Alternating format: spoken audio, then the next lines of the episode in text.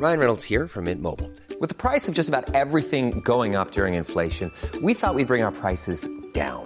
So to help us, we brought in a reverse auctioneer, which is apparently a thing. Mint Mobile unlimited premium wireless. Ready to get 30, 30, bit to get 30, bit to get 20, 20, 20, bit to get 20, 20, bit to get 15, 15, 15, 15 just 15 bucks a month. So, Give it a try at mintmobile.com slash switch. $45 upfront for three months plus taxes and fees. Promo for new customers for limited time. Unlimited more than 40 gigabytes per month. Slows. Full terms at mintmobile.com. Bienvenue à vous, bonjour et merci d'être avec nous dans la matinale week-end. On est ensemble jusqu'à 10h avec toute l'actu des débats, des interviews en ce jour de vote, premier tour des élections législatives. À quoi ressemblera l'Assemblée nationale pour les cinq prochaines années? Soirée spéciale à suivre bien sûr sur euh, CNews. Ça commencera avec Romain Desarbres à partir de 17h, Laurence Ferrari à 19h, Sonia Mabrouk prendra le relais à 22h, suivi de Julien Pasquet à partir de minuit. Autour de la table ce matin, J'accueille euh, Michel Taub. Bonjour Michel, Bonjour. fondateur du site Opinion Internationale. William T. Bonjour. Bonjour. Président du Cercle de réflexion Le Millénaire. Et Harold Iman, notre spécialiste des questions internationales. Bonjour Harold. Bonjour. À noter qu'à 8 heures, Jean-Pierre Elkabach recevra maître Samia Maktouf. Elle est l'avocate de 42 parties civiles au procès des attentats du 13 novembre. Et puis bien sûr, à 10 heures, le grand rendez-vous avec Sonia Mabrouk. Mais pour l'instant, c'est votre météo. Il fait beau et c'est avec Claire Delorme. Bonjour à tous, encore une journée précoce. Et oui c'est presque l'été avant l'heure. Donc après une matinée bien ensoleillée eh bien place à quelques orages qui auront l'occasion de poindre dans le courant de l'après-midi. Fin de soirée des orages qui seront isolés localement forts et qui auront tendance à remonter dans le courant de la nuit vers la région Rhône-Alpes et Jura. De part et d'autre ça reste quand même assez ensoleillé en direction du sud-est mais avec un ciel un petit peu plus laiteux toujours un petit peu plus voilé et toujours cette moitié nord euh, très ensoleillée. Donc vraiment une ambiance pour le coup estivale même agréable. Pour les températures après donc une matinée relativement douce, particulièrement dans le sud, et bien à nouveau la chaleur investit l'ensemble du pays avec des pointes à plus de 33 degrés, surtout situées au niveau de la région Rhône-Alpes. C'est là où il fera bien évidemment le plus chaud en température de ressenti. On pourrait même prendre quelques degrés de plus. En revanche, le mercure, quant à lui, sera beaucoup plus tempéré près de la Manche avec une minimale de 21 à 22 degrés vers les bords de Manche, 24 degrés euh, pour la capitale et tout de même des températures aussi très estivales vers le sud-ouest, particulièrement vers la vallée de la Garonne. On pourrait avoir plus de 31 degrés, voire 32 degrés au meilleur de la journée. C'est donc un jour de vote partout en France. Premier tour des élections législatives. Près de 48 millions de Français appelés aux urnes pour élire leurs 577 députés. Nous vous expliquerons en détail les règles de ce scrutin avec nos invités en plateau, bien sûr, mais également avec vous, Arthur Muriot. À tout de suite. Une interview exclusive pour CNews dans la matinale week-end. Nous serons tout à l'heure avec maître Patrick Usan, l'avocat de la famille d'Emma, cette jeune fille de 13 ans assassinée par son petit dans la nuit de mercredi à jeudi. Le suspect a avoué et a été écroué vendredi pour homicide volontaire. Et puis alors que les vacances d'été approchent, trois Français sur quatre prévoient de rester en France pour des raisons économiques. En pleine inflation, vous êtes de plus en plus nombreux à choisir le camping. Nous vous emmènerons ce matin en Vendée. Retour aux urnes donc aujourd'hui, deux mois après la présidentielle, place aux élections législatives. 48 millions de Français appelés à voter pour choisir ceux qui siégeront à l'Assemblée nationale pour les cinq prochaines années. Les bureaux de vote ouvriront dans une heure tout juste. La plupart fermeront plus tôt pour la présidentielle, c'est-à-dire à 18h, même si dans les grandes villes, les bureaux de vote resteront ouverts jusqu'à 20h. Au total, ce sont près de 6300 candidats qui vont briguer ces 570 sièges de l'Assemblée nationale. Arthur Muriot, expliquez-nous dans le détail comment fonctionne ce scrutin l'élection présidentielle, c'est bien évidemment euh, le fait qu'on vote pour un binôme, c'est-à-dire un candidat plus son ou sa suppléante. En cas de démission ou de nomination au gouvernement, c'est le suppléant qui prendra la place du candidat dans l'hémicycle. Autre différence, celle de la qualification au second tour. Ce n'est pas les deux premiers qui sont qualifiés, mais tous ceux qui recueillent plus de 12,5% des euh, suffrages. Petite nuance, euh, dans le cas d'un taux de participation de 50% ou moins, la règle change. Seuls les candidats qui obtiennent plus de 25% des voix euh, sont qualifiés au second tour. Et rajoutons que si un candidat obtient plus de 50% des suffrages exprimés dès le premier tour, il remporte la circonscription. Vous le disiez, cette année, ils sont 6300 candidats à se lancer sur la ligne de départ. Dimanche prochain, ils ne seront plus que 577 à obtenir leur siège à l'Assemblée nationale. Un siège qui a plusieurs avantages. L'indemnité parlementaire, ce qu'on peut considérer comme le salaire des euh, députés, qui s'élève à 5 euh, 715,43 euros euh, net. Une enveloppe annuelle de 18 950 euros pour les frais liés au taxi, au téléphone ou encore au courrier. Et enfin, nous pouvons rajouter que nos députés bénéficient de cartes pour pouvoir se déplacer en première place sur tout le réseau SNCF beaucoup, Arthur, euh, des précisions vraiment jusque dans, dans les euh, tout derniers détails. On va parler bien sûr de, l'abstention dans l'heure qui vient, mais euh, c'est important d'insister sur la nature même de cette élection. Elle a tendance à être dévalorisée par rapport au scrutin présidentiel, alors que c'est, on l'a vu, un rôle absolument essentiel, Michel Taube, dans notre démocratie. Oui, alors ça l'est. C'est non seulement, j'ai envie de dire, le troisième tour de l'élection présidentielle. on a peut-être l'impression que c'est moins important depuis l'inversion du calendrier électoral. En 2002. La législative qui succède à la présidentielle. Mais effectivement, le rôle des députés est très très important. Il est important pour plusieurs raisons. D'abord, il a un, véritable pouvoir de contre-pouvoir vis-à-vis du gouvernement. Il peut faire tomber un gouvernement avec une motion de censure. Donc, s'il y a une opposition forte, ben, c'est envisageable, même si c'est très très difficile. Et puis, les députés votent la loi. Ils votent la loi. Ils ont un rôle de proposition, d'analyse. C'est le quotidien des Voilà, c'est quand même très important et ça a des conséquences concrètes dans la vie des Français. Et puis, enfin, un point qui, je pense, un poids qui, qui, qui s'est accru ces dernières années, c'est celui de contrôle de l'exécutif. Et on l'a vu avec des commissions parlementaires euh, sur l'affaire Benalla il y a quelques années, très récemment au Sénat avec le Stade de France. Voilà, donc tout cela, c'est euh, important. Et donc c'est pour cela que le, vote est, est, important pour les élections législatives. William T., on, confier un mandat à un député, c'est lui confier une grande partie finalement de notre quotidien. Oui, parce que la France, en fait, même si on, même si, euh, comme vous comme l'a rappelé Michel Taube, on a eu un changement avec l'inversion du calendrier, avec les législatives qui succèdent à l'élection présidentielle.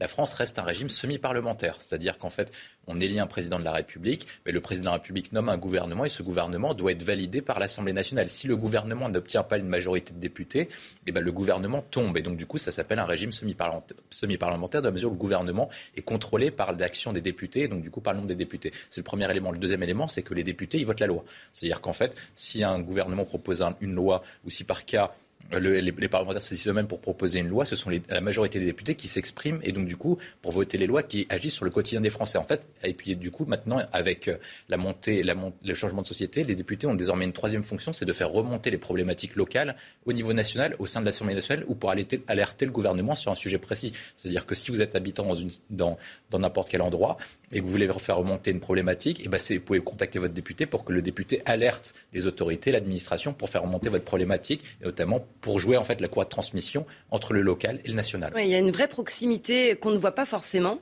et qui se traduit d'ailleurs par le risque d'abstention dont on parlera tout à l'heure. Mais c'est réel cette proximité. Alors, toutes les semaines, dans les questions au gouvernement, vous avez des députés qui posent des questions écrites ou orales euh, à, à, des ministres sur qui souvent du terrain.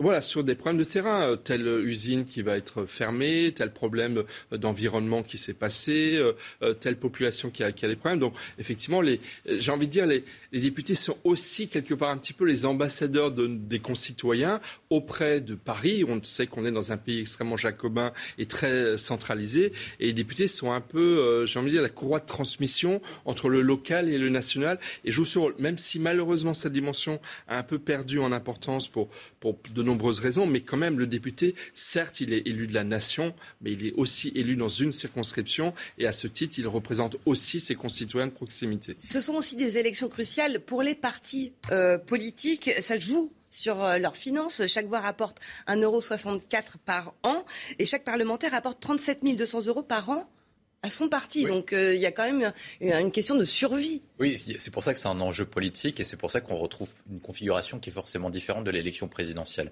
C'est-à-dire que chaque parti a intérêt en fait à faire le maximum de voix et donc à présenter le maximum de candidats. C'est le premier élément du coup pour récolter les fameux 1,64€ par voix et par an du coup par, euh, par, par voix. Et le deuxième élément, comme vous l'avez rappelé, c'est le nombre de parlementaires qui permettent de rapporter une contribution du financement public aux partis politiques. C'est-à-dire que quand les électeurs s'expriment, ils décident en fait une sorte de cagnotte publique qui est reversée en fait aux partis politiques et les électeurs décident de reverser à tel parti politique une partie du financement public. Et c'est pour ça que la, voix est autant. C'est pour ça que vous avez une offre politique qui est très large au premier tour et vous avez beaucoup de candidats dans la mesure où chaque parti politique a intérêt en fait. À, présenter le maximum de candidats et à présenter donc le maximum de circonscriptions possibles pour récolter le plus d'argent public. Euh, oui, après, euh, c'est pour ça que beaucoup de partis présentent d'ailleurs des candidats, même des partis qui n'auront probablement pas d'élus, mais ils auront des voix qui leur donneront des, financements. Après, euh, euh, vous avez rappelé d'entrée de jeu qu'il y a 6800 candidats qui se présentent aux élections législatives. C'est 20% de moins qu'il y a 5 ans. Donc on voit aussi que là, euh, il y a des intérêts non seulement des Français, mais peut-être aussi même des exactement. Donc c'est vrai qu'on est voilà, on est de l'ère du temps n'est peut-être pas, on en reparlera certainement à, participer à ces élections, mais elles sont très importantes. Elles sont un pilier de la vie démocratique de notre pays et, et de cette relation très très importante entre la France des territoires, j'ai envie de dire, et la, et la France nationale et, hexagonale ou, nationale, parce qu'il y a aussi les Outre-mer et les Français de l'étranger. Mais voilà, c'est une élection très importante qui est dans la continuité de l'élection présidentielle et qui est absolument indispensable au bon exercice de la démocratie dans notre pays. Et nous continuons d'en parler évidemment tout au long de la journée sur CNews avec une édition spéciale à partir de 17h. Il ne s'est pas encore exprimé dans la presse et a choisi CNews pour euh, une interview exclusive ce matin, trois jours après l'assassinat de cette jeune collégienne par son petit ami à Clessé en Saône-et-Loire. Nous sommes avec euh, l'avocat de la famille d'Emma, maître Patrick Usan. Bonjour et merci de répondre à nos questions dans la matinale week-end. Euh, vous avez rencontré pour euh, la première fois la famille d'Emma hier, euh, une famille endeuillée qu'on imagine évidemment bouleversée. Est-ce que vous pouvez nous raconter dans quelles conditions vous avez pu parler à la famille d'Emma? Effectivement, hier, je suis allé à la rencontre de la famille de cet enfant.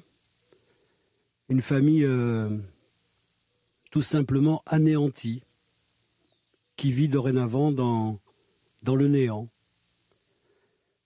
Ils ont perdu euh, leur raison d'être, leur raison de vivre. Ils m'ont expliqué que ils étaient assommés par les médicaments et qu'à leur réveil, euh, ils espéraient encore que c'était un cauchemar. Ils ont euh, c'est une chance pour eux, le soutien euh, très puissant du grand-père euh, maternel d'Emma, qui est un homme euh, de 78 ans. C'est le pilier de la famille. Ils tiennent, mais ils ne savent pas pourquoi. Ils sont totalement anéantis cet anéantissement, de l'immense tristesse Est-ce que d'autres sentiments euh, dominent dans cette famille? Est-ce qu'il y a aussi de la colère? Non, c'est ce qui m'a interpellé. C'est une famille euh, pleine de retenue, d'une très grande dignité, qui euh, ne livre pas ses sentiments, qui veut surtout pas médiatiser euh, leur euh, indescriptible douleur. Ils n'ont pas de colère pour l'instant. On a entendu, euh, Maître Patrick Cusan, beaucoup de, témoignages, mais évidemment rien de la part des proches d'Emma. Qu'est-ce qu'ils vous ont dit de leur fille? Comment était-elle, cette, cette collégienne? Ce qui a ajouter à l'immense douleur euh, des parents, c'est d'avoir entendu euh, sur certaines euh, chaînes de télévision des personnes qui savent tout mais qui ne savent rien dire qu'ils étaient profondément choqués et étonnés qu'Emma ait pu échapper à la vigilance de ses parents en sortant entre minuit et 4 heures du matin pour aller à la rencontre de celui qui a mis fin à ses jours. Alors qu'il s'agit euh, de parents euh, bienveillants, attentifs à leur enfant, lui laissant une grande liberté d'adolescente, mais veillant sur elle euh, avec beaucoup de rigueur. Les parents d'Emma sont des gens qui travaillent. Le père travaille depuis plus de 18 ans au service d'une même entreprise à quelques kilomètres de son domicile. Nathalie, la maman, co-gère un intermarché. Et ce sont des gens qui travaillent depuis 6 heures du matin jusqu'à 19 heures le soir. Par conséquent, lorsqu'ils rentrent le soir, il y a un repas familial avec Emma. Il y avait un repas familial avec Emma. On racontait sa scolarité, sa journée. Ils recherchaient si tout allait bien. Et puis le soir, ils allaient, comment dirais-je, dormir du sommeil du juste. Et par conséquent, si Emma a pu échapper à leur vigilance deux ou trois fois pour aller à la rencontre de ce garçon, c'est à leur insu, en dépit euh, de la bienveillante éducation euh, qu'ils lui ont conférée, et c'est un drame que tous les parents peuvent vivre. Il est impossible de dire qu'ils ont défailli à la prudence et à l'éducation des parents évident euh, dans ce que vous dites. Est-ce que vous en savez, alors que l'enquête commence à peine, est-ce que vous en savez davantage sur ce qui s'est passé dans cette euh, nuit de mercredi à jeudi? Je n'ai pas encore euh, le dossier, je me constituerai partie civile demain pour la famille. Je n'en connais de ce dossier que les éléments donnés par les communiqués du procureur de la République. Tout ce que je peux vous dire pour l'avoir vécu hier, c'est que dans cette euh, maison illuminée, pleine de vie, j'ai eu le privilège de visiter la chambre d'Emma. Et en visitant la chambre d'Emma, on comprend immédiatement qu'il s'agissait d'une ado heureuse, pleine de vie, avec euh, une passion pour euh, ces animaux, son chat, qui curieusement était affalé sur euh, le lit d'Emma comme dans une attente incompréhensible, et son poney. Et elle ne vivait que comme une adolescente, comme toutes les adolescentes du monde. Elle voulait croquer la vie. Qu'attend euh, aujourd'hui la famille d'Emma? Voilà une question euh, terrible. J'ai une certaine habitude, je peux vous dire que la famille d'Emma n'attend rien. N'attend rien. On dit que le procès euh, permet aux victimes de faire le deuil judiciaire.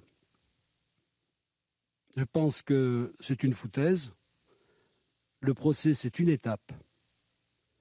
Comme l'enterrement d'Emma demain, sera une étape. Mais après ces étapes, qu'y aura-t-il? Ils sont anéantis. Littéralement anéantis. Avocat pénaliste euh, réputé, vous avez eu de nombreux euh, dossiers au cours de votre carrière. Comment, à titre personnel, même si on, entend euh, bien sûr votre émotion, comment est-ce que vous abordez cette affaire-là qui est si singulière par sa violence et, euh, et parce qu'on parle de collégiens dans cette tragédie? Chaque drame est un drame. La grande particularité de ce drame est que celui euh, qui a donné la mort est un enfant. Et l'avocat euh, génétique que je suis va ici plus que jamais s'arc-bouter à décrire la souffrance de la famille et la beauté brisée de cet enfant. Je ne prononcerai pas seulement le nom du mis en cause, je serai la douleur incarnée, la parole brisée et désormais muette à jamais d'une enfant. Merci infiniment, maître Patrick Usan, d'avoir témoigné en exclusivité ce matin pour CNews. Merci également à Marie Conan et à Mathilde Ibanez, nos envoyés spéciales, qui ont permis la réalisation de cette interview. Une marche blanche est prévue demain à 18h pour Emma. Et je rappelle que l'adolescent a été mis en examen pour assassinat et écroué. Il est 7 heures, un peu plus 7h15 maintenant. Les principaux titres de l'actualité avec Arthur Muriot. Ouverture des bureaux de vote dans moins d'une heure. Pour les Outre-mer, c'était hier. Les électeurs de ces départements ont commencé à voter. Les habitants de la circonscription de Saint-Pierre-et-Miquelon ont été les premiers à se rendre aux urnes, suivis quelques heures plus tard par la Guyane, la Martinique, la Guadeloupe, Saint-Martin et Saint-Barthélemy. L'Ukraine bientôt fixée sur son entrée au sein de l'Union européenne. C'est en tout cas ce qu'a promis la présidente de la Commission européenne Ursula von der Leyen. Dans une vidéo publiée cette nuit, Volodymyr Zelensky a réagi à cette déclaration. Je suis sûr que nous recevrons bientôt une réponse sur le statut de candidat de l'Ukraine. Je suis convaincu que cette décision peut renforcer non seulement notre État, mais aussi l'Union européenne tout entière. Réponse probable en fin de semaine prochaine. Ils étaient des milliers à manifester dans plusieurs villes des États-Unis. Leur revendication, un meilleur encadrement des armes à feu dans le pays. Les dernières fusillades, dont celle dans l'école d'Uvalde qui a causé la mort de 19 écoliers et de deux enseignantes, ont entraîné ces mobilisations. Le président américain Joe Biden a affiché son soutien aux manifestants et demande une nouvelle fois au Congrès de faire quelque chose pour mieux contrôler les armes dans le pays. Merci Arthur. Euh, l'émotion était, très forte évidemment à l'écoute des mots de maître Patrick Usan, l'avocat de la famille euh, d'Emma. Vous vouliez réagir, euh, Michel? Oui, c'est extrêmement fort tous les parents que nous sommes sont effrayés par, euh, par ce qui s'est passé. Et euh, euh, les fameuses ordonnances de 1945 sur la, justice pénale des mineurs ont été réformées en septembre 2021, il y a moins d'un an. Un nouveau code pénal des mineurs est rentré en vigueur. Et en fait, celui-ci prolonge en l'adaptant un petit peu les grands principes de 1945, à savoir l'excuse de minorité, euh, l'éducatif sur le pénal. Euh, Là, il est incarcéré, on le rappelle, dans un quartier pour mineurs et il risque jusqu'à 20 ans. Jusqu'à 20 ans de prison. Mais c'est vrai que quand on découvre avec effroi que le criminel a 14 ans, mm. euh, s'il avait eu moins de 13 ans, il n'aurait même pas été jugé. C'est vrai qu'on est tous présumé. Et on est tous euh, effarés euh, devant le fait que de plus en plus de mineurs sont capables de commettre de tels crimes. En tous les cas, moi, je voulais saluer la, dignité de, de, l'avocat et à travers lui celui de la... et celle de la famille. Euh, ce geste fort dans la guerre en Ukraine, les forces russes ont organisé hier une cérémonie de remise de passeports à des habitants de la ville occupée de Kherson. Augustin Donadieu. Des passeports russes dans les mains d'anciens Ukrainiens. Une nouvelle preuve, s'il en fallait une de plus, que la Russie a conquis ce bout de terre de l'Est de l'Ukraine. Hier à Kherson, ils étaient 23 résidents locaux à obtenir ce titre tant attendu. Je suis heureux, c'est un grand moment dans ma vie, un moment historique. Ce n'est pas seulement mon bonheur, je pense qu'il y a beaucoup de gens ici en Ukraine qui attendaient aussi ce moment. Depuis la prise de Kherson par les soldats du Kremlin début mars, de nombreux habitants de la ville avaient émis le souhait d'obtenir la citoyenneté. En témoignent ces longues files d'attente hier devant ce centre administratif. Chaque jour, des milliers de personnes se présentent au bureau des passeports. Plus d'une centaine de questionnaires et de dossiers administratifs sont remplis quotidiennement pour obtenir la citoyenneté. Ils sont immédiatement envoyés à la Fédération de Russie.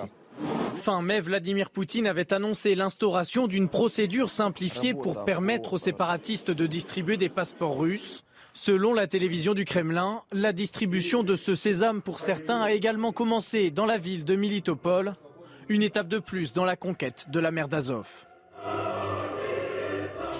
Harold Iman, c'est euh, un pas de plus vers euh, l'annexion du Donbass? Clairement, parce que le Kremlin estime que toute personne qui a un lien avec la Russie, euh, linguistique ou familial, ethnique si on veut, mais c'est quand même la Russie est également multiethnique, ne l'oublions pas, mais toutes ces personnes-là ont droit à un passeport russe. Ensuite vient l'autre volet de la législation russe, c'est que toute personne russe a le droit à la protection de l'État russe là où il se trouve. Donc avec ce petit mix, vous avez la formule pour l'annexion. On l'a fait en Abkhazie, dans la Géorgie en 2008, on l'a fait en Ossétie du Sud, euh, en Géorgie également, on arrive à détacher des territoires, en faire des petits satellites de la Russie. Donc oui, c'est le premier pas. Le coût de la vie et la question du pouvoir d'achat, euh, préoccupation majeure des Français, ce sera un des enjeux de l'élection législative aujourd'hui. Ça pèse euh, sur les vacances. Les trois quarts des Français ont choisi de rester en France cet été. Ils sont nombreux à plébisciter le camping car c'est là où les prix restent les plus attractifs. Illustration en Vendée avec Jean-Michel Decaze. C'est l'heure des derniers préparatifs au camping municipal 2 étoiles de Soulan. L'ouverture, c'est dans une semaine. Et cette année, les 80 emplacements sont déjà pris d'assaut. On a plus de 60% aujourd'hui, au jour où je vous parle, de réservations, alors que les années habituelles, à partir du 15 juin, ça part tout doucement jusqu'à début juillet. Je pense qu'aujourd'hui, le coût de la vie fait, euh, le coût de l'énergie, etc., fait qu'aujourd'hui, les gens vont certainement se replier en rétro-littoral, plus que sur le littoral où, les, les prix de la journée ne sont pas les mêmes. À 10 km des plages vendéennes, le prix est imbattable, 8,40 euros par jour l'emplacement nu. Ici, pas de mobilhome, pas de piscine, pas d'animation. En 20 ans, le tarif a augmenté de moins d'un euro pour ne pas plumer le touriste au camping comme dans les commerces de la commune proche de la côte et puis avec des tarifs très attractifs. Sans le bruit, sans, le, sans euh, l'effervescence des tourismes. Pour ceux qui veulent trouver la paix, c'est à Soulan qu'il faut venir. À ce prix-là, la commune offre même le pot des campeurs chaque premier lundi du mois. Faites vite, c'est déjà complet du 1er au 15 août très très important dans cette élection, le pouvoir d'achat. Oui, le pouvoir d'achat est important, mais surtout sur la question des vacances. Je crois qu'il y a plus de 50% des Français qui, même avant la question de l'inflation, ne partaient pas déjà en vacances. Et donc, du coup, maintenant, même ceux qui pouvaient partir en vacances ont désormais des difficultés à pouvoir partir en vacances. Et évidemment, cette thématique du pouvoir d'achat et la question du loisir, et même globalement, en fait, de la question du sens de la vie, va peser sur la question des élections législatives, dans la mesure où de plus en plus de Français ont l'impression, en fait, de vivre une sorte de déclassement, dans la mesure où ils ont perdu leurs moyens par rapport à avant. Et la question, moi, que j'ai vu qui était principale dans les sondages, c'était la question à, qui on pose aux Français qui leur permet de se projeter. Est-ce que vos enfants vivront mieux que vous dans les années à venir? Et la question, de plus en plus et de plus en plus non. Et je pense que ça va avoir un impact sur la question des élections législatives. D'un mot, Michel? Tout à fait d'accord. Je pense que c'est ça a déjà joué à mon avis sur l'élection présidentielle. Je pense que ça va le jouer encore plus parce qu'en fait, en, en six semaines, eh ben, la situation économique s'est fortement dégradée et psychologiquement, euh, l'inquiétude des Français est beaucoup plus grande qu'elle ne l'était il y a six semaines. Donc oui, ça, ça, ça va impacter sur les vacances, mais ça va aussi impacté sur le vote aujourd'hui et la semaine prochaine. Et la grande question du jour, bien sûr, quel sera le taux de participation à ce premier tour des élections législatives? On y revient dans un instant. 48 millions de Français, on le rappelle, sont appelés à élire leurs députés. Puis nous verrons aussi à quel point les Européens sont divisés sur la candidature de l'Ukraine pour intégrer l'Union européenne. À tout de suite. 7h30 dans la matinale week-end, toujours avec Michel Taube, William T. et Harold Diman. Les Français s'apprêtent à élire la prochaine Assemblée nationale qui siégera, pour les 5 ans à venir. Près de 6300 candidats, 577 sièges de députés. Ce sont eux qui votent les lois, contrôlent le gouvernement. Un rôle crucial et pourtant l'abstention pourrait battre des records. Nous irons dans un bureau de vote à une demi-heure de l'ouverture. Nous rejoindrons Clémence Barbier à Paris. Nous irons également dans cette édition à Bobigny, en Seine-Saint-Denis, dans un quartier miné par les cambriolages. Les malfrats n'hésitent pas à entrer dans les maisons en plein jour et à séquestrer les habitants. Les riverains, vous le verrez, font désormais tout pour se barricader. Volodymyr Zelensky veut sortir de la zone grise, comme il dit, et plaide pour une vraie candidature de l'Ukraine pour entrer dans l'Union européenne. Ursula von der Leyen assure que la Commission européenne donnera son avis la semaine prochaine, mais les 27 sont très divisés. C'est donc la grande inconnue du jour, la question de la participation à ce premier tour de l'élection euh, législative. On va d'abord euh, euh, prendre le pouls de cette élection à une demi-heure tout juste de l'ouverture des bureaux de vote. On va rejoindre Clémence Barbier. Bonjour Clémence, vous êtes avec Sandrine Baccaro dans un bureau de vote du 10e arrondissement de Paris et on voit derrière vous que ça s'active pour l'ouverture. Effectivement, euh, Isabelle, ça s'active. Les derniers préparatifs sont en train euh, de se faire. Vous le voyez euh, derrière moi. Les bulletins sont en train d'être installés. Les urnes sont également mises en place. Les isoloirs aussi. tout, enfin, le bureau de vote va ouvrir donc d'ici 30 minutes. Euh, il ouvrira donc à 8 heures et les électeurs doivent être munis de leur carte d'électeur, mais ce n'est pas obligatoire. Ils doivent en tout cas avoir une pièce d'identité avec une photo. Alors ça peut être une carte d'identité, une carte vitale ou un permis de conduire. Dans 30 minutes, donc, les 1600 électeurs inscrits dans son bureau sont attendus et le bureau de vote ici est ouvert jusqu'à jusqu'à 20h ce soir. Merci beaucoup euh, Clémence Barbier avec Sandrine Baccaro. Vous faites bien préciser, effectivement, dans les grandes villes, les bureaux de vote vont fermer à 20h, mais ailleurs, ce sera 18h. C'est une heure plus tôt que pour euh, l'élection euh, présidentielle. La grande inconnue, c'est donc la participation, alors que le risque d'abstention n'a jamais été aussi élevé. On en parle ensemble juste après ce reportage de Clémence Barbier avec Florian Tardif et Alice Delage. Lorsqu'on interroge les Français dans la rue. Bonjour madame, est-ce que vous comptez euh, voter pour les législatives Oui. Oui, absolument. Euh, oui, tout à fait.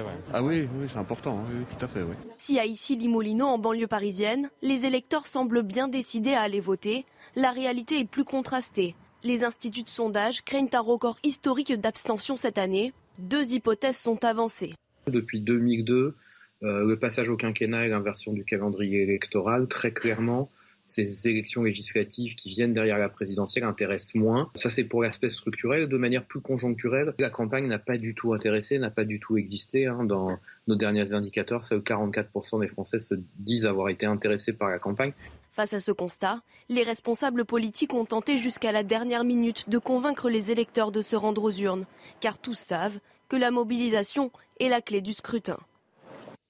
Michel Taube, c'est là-dessus que ça se joue finalement aujourd'hui. Oui, euh, déjà pour une raison euh, arithmétique, c'est qu'en fonction du taux de participation, on aura des, euh, des duels ou des triangulaires il y a cinq ans, il y avait eu une seule triangulaire dans les 577 circonscriptions du pays. Tellement l'abstention avait été forte. Voilà, et donc on annonce une abstention encore plus forte, donc on risque d'avoir ce soir uniquement des, duels pour la, semaine prochaine. Et après, il y a la question de la légitimité, de la crédibilité de l'Assemblée qui va sortir des urnes. Euh, des élus mal élus, ben, je veux dire, ils sont peut-être moins crédibles que des élus qui sont bien élus. Ils restent légitimes pour autant, mais peut-être moins mais, crédibles. Mais, mais, quand même, ça participe de, cette, de ce délit euh, politique euh, que l'on constate dans notre pays, qui n'est pas propre qu'à la France, mais qui en France est quand même particulièrement prononcé. Donc évidemment, on voit bien qu'il y a un problème et qu'il faudrait remédier à, cette mécanique infernale de, désengagement, euh, peut-être en réinversant le calendrier électoral. Mais enfin, ça, ce sera pour à envisager pour, plus tard. Donc c'est effectivement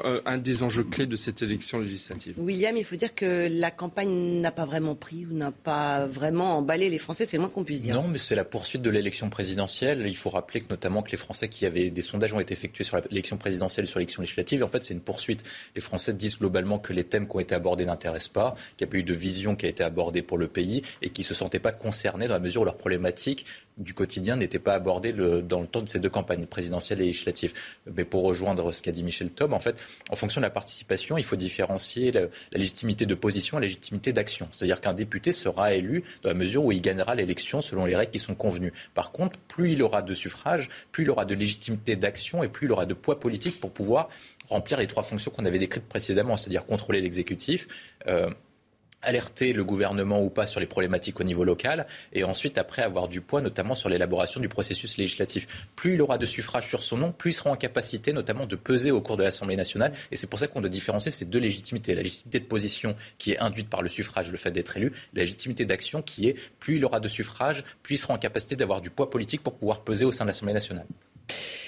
Vous vouliez ajouter quelque chose, Michel? Non, je pense que c'est un enjeu majeur. C'est un enjeu majeur aussi pour, euh, euh, pour toutes les forces politiques. Il y a l'aspect financier dont on parlait tout à l'heure, mais il y a l'aspect aussi de représentation politique. Il y a eu quelques séismes euh, lors de la précédente élection présidentielle. On va voir si ces vont être confirmés ou pas lors des législatives. Donc oui, c'est un enjeu très très important. Et puis il y a aussi peut-être une notion un peu plus morale, j'ai envie de dire. Voter, c'est un droit. Mais pour certains, c'est aussi un devoir. On est quand même beaucoup de pays dans le monde où on ne peut pas voter. Donc il y a aussi cette dimension de participation. Et de faire son devoir de citoyen. Comme je soulignais il y a quelques semaines, euh, tous les panneaux électoraux et les bureaux de vote, c'est souvent dans des écoles. Il y a aussi une dimension de transmission à, nos enfants. Donc toute cette dimension-là de, citoyenneté, elle joue aussi dans l'élection euh, législative autant que dans l'élection présidentielle ou dans les municipales où on se rappelle il y, a, il y a trois ans, en pleine crise Covid, la participation électorale avait été extrêmement faible, ce qui n'a pas empêché des maires d'être élus et d'être aujourd'hui, bien entendu, aux commandes des 35 000, 36 000 communes de France. De France. édition spéciale sur CNews à partir de 17h. Vous retrouverez Romain Desarbres, 19h, Laurence Ferrari, puis Sonia Mabrouk à partir de 22h et Julien Pasquet à minuit pour tout suivre de ce jour de vote de législative. Des habitants qui vivent barricadés après une série de cambriolages parfois très violents avec séquestration. Ça se passe dans un quartier résidentiel de Bobigny en Seine-Saint-Denis. Traumatisés, certains riverains font désormais rehausser les murs d'enceinte et demandent l'installation de caméras dans la rue pour tenter de décourager les voleurs. Le reportage de Thibault Marcheteau, Jean-Laurent Costantini et Alice Delage. Tu vois, ils rentrent chez les gens quand les gens sont là.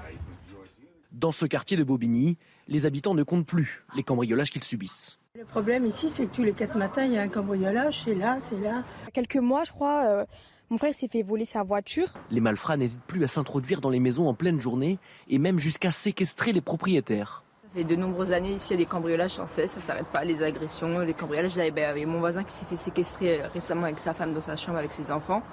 Donc voilà, on en a tout simplement marre et on veut tout simplement que ça bouge. Si les habitants du quartier essaient de se protéger avec des chiens ou des alarmes, ils demandent de l'aide à la police et à la mairie pour stopper ces infractions. On veut des caméras dans nos rues au croisement tout simplement. On veut que ça bouge, qu'on dort tranquillement, qu'on dort tranquillement, qu'on puisse partir en vacances, que euh, voilà, il y a beaucoup de personnes âgées dans cette rue on veut que ça se reproduise tout simplement parce que c'est devenu normal de rentrer chez nous, tout simplement. Le maire de la ville se rendra sur place dans la semaine et assure vouloir trouver une solution rapidement.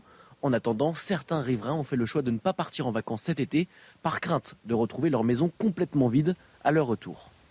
Ces témoignages et ce reportage sont assez saisissants, William Ter. Oui, c'est mais ce qu'on voit notamment et ce qu'avait dit euh, Christophe Guilluy dans la France périphérique, c'est qu'on assistait à une mutation en fait en termes d'insécurité. C'est qu'au départ, l'insécurité était posée dans certains quartiers et donc du coup, ça avait conduit notamment dans les banlieues autour des grandes métropoles les Français à fuir dans ce qu'il appelle la France périphérique. Désormais, ce qu'on voit, c'est que même en fait tous les quartiers français sont sont désormais touchés par la question de l'insécurité et la question que les Français se posent, c'est comment faire, notamment pour y répondre, parce qu'à chaque fois, on promet de nouvelles choses, mais notamment on n'est pas en capacité de pouvoir Donc du coup, se posera notamment des questions, notamment sur la question du pouvoir de police. Donc du coup, est-ce qu'il faut donner des nouveaux droits aux policiers? Est-ce qu'il faut changer la doctrine d'intervention? Se pose la question de la réponse pénale et judiciaire, notamment est-ce qu'il faut durcir les peines pour décourager les potentiels voleurs à pouvoir le faire? Et ensuite se posera la question de la police de proximité, notamment dans ce qu'a appelé Michel Top sur le cadre de décentralisation. On parle souvent en fait, de créer une police de proximité, notamment contrôlée par les maires, qui puisse en fait ajuster les problématiques au niveau local en fonction des territoires et et des mairies. Ce reportage, il est saisissant. J'ai l'impression que c'est euh, une forme d'américanisation de la vie euh, quotidienne. Chacun se barricade chez soi, dans son quartier, dans son univers, se protège contre l'extérieur. C'est mm. quand même très saisissant. Et puis bon, ce quartier résidentiel, c'est en Seine-Saint-Denis, qui est un des, qui est, je crois, le, le, département le plus pauvre et le plus insécurisé de France. Donc voilà, c'est voilà, c'est le résultat aussi de phénomènes extrêmement euh, profonds qui traversent la, la, la société française et qui euh, et voilà, et que les politiques n'ont peut-être pas suffisamment pris en charge ou qui vont devoir prendre en charge dans le cadre de la nouvelle législature à venir. Précision de William. Je, je, juste un point. Seine-Saint-Denis n'est pas le territoire le plus pauvre de France en termes de PIB par habitant de PIB, la Seine-Saint-Denis est dans les 15 premiers départements les plus riches de France. Les territoires les plus pauvres, c'est plutôt les départements dans le centre-val de Loire et ce qu'on appelle la diagonale du vide. Et donc, du coup, il faut différencier. C'est peut-être l'endroit où il y a le plus de pauvreté, mais ce n'est pas forcément le territoire le plus pauvre. Et donc, du coup, se pose la question de l'ajustement de ce que je disais tout à l'heure, la question économique, éducative, la réponse judiciaire et également la réponse comme quoi, les statistiques souvent ne suffisent pas et le ressenti des gens compte peut-être plus que des statistiques froides et souvent loin de la réalité. Euh, américanisation, disait Michel Taube à Harold Iman sur le fait de, se barricader. Ça vous a fait oui, j'ai réfléchi à ça parce que euh, je connais des endroits où il n'y a absolument aucune barricade du tout. Et Aux États-Unis Oui, oui. Euh, mais il y a évidemment des endroits où il y en a. C'est en Amérique latine c'est devenu barricadé hmm. de manière exponentielle. Euh, avec des enceintes euh, très très hautes, des, murs euh, totalement grillagés. À Caracas, la hmm. classe moyenne a carrément abandonné l'idée de vivre dans une maison. Ils sont tous dans des complexes d'appartements avec des grilles et des gardiens. Ça, on n'en est pas là aux États-Unis. L'Ukraine va-t-elle intégrer l'Union européenne? Volodymyr Zelensky euh, veut y croire? Il l'a redit hier à Ursula von der Leyen, la présidente de la Commission européenne, en visite surprise à Kiev. Euh, il demande un engagement concret avant la fin du mois, sauf que les 27 sont très divisés. On en débat juste après avoir écouté le président ukrainien. Je suis sûr que nous recevrons bientôt une réponse sur le statut de candidat de l'Ukraine. Je suis convaincu que cette décision peut renforcer non seulement notre État, mais aussi l'Union européenne tout entière. Et que doit-il encore se passer en Europe pour faire comprendre aux sceptiques que le fait de maintenir l'Ukraine en dehors de l'Union européenne joue contre l'Europe? Harold Iman, il a raison de continuer à y croire, Volodymyr Zelensky. S'il est pressé, non. Euh, mais s'il a un plan euh, plus vaste, que je, pense être le cas, euh, ça a un sens. Parce que la, commission, les commissaires vont émettre un avis consultatif dans les jours qui viennent. Et ensuite, c'est aux 27 de jouer. Et là, ce n'est pas joué d'avance. Et ensuite, il y a les règles. Parce que d'autres pays attendent. Des pays comme la Macédoine du Nord, l'Albanie, le Monténégro, ils attendent leur tour, et, la Serbie et le Kosovo, je ne les oublierai pas, euh, ils attendent d'entrer. Et il y en a qui ont atteint tous les critères nécessaires. Mais l'Union européenne leur a dit, si vous, vous rentrez, vous, l'autre rentre en même temps. Donc c'est Serbie-Kosovo, ils, rentrent le même jour au même instant, des choses comme ça. Et c'est Olaf Scholz en ce moment qui a fait une tournée dans les Balkans pour leur dire on ne vous a pas oublié dans cette adhésion de euh, l'Ukraine. Et si l'Ukraine passait devant eux, là, ça va ranimer le sentiment pro-russe que beaucoup d'entre eux ont déjà. Euh, les Européens sont très divisés sur la question. Les Européens sont très divisés euh, euh, et en plus, il faut une unanimité des pays européens pour décider d'ouvrir le, les, discussions d'adhésion qui, encore une fois, n'arriveraient si le processus commençait que dans 10, 20 ans. voilà. On se rappelle aussi que la Turquie avait demandé à entrer dans un processus d'adhésion en 1999. La Turquie avait même aboli la peine de mort pour essayer d'être fréquentable et pouvoir. Oui, et puis finalement, ils ne l'ont pas obtenu. Non, mais tous ces pays-là n'ont pas été envahis militairement et écrasés comme le sont une partie, comme l'est une partie de l'Ukraine euh, par euh, la Russie. Donc, si vous voulez, il y a un enjeu extrêmement politique. Et la question, l'Union européenne a décidé de prendre la voie des sanctions économiques.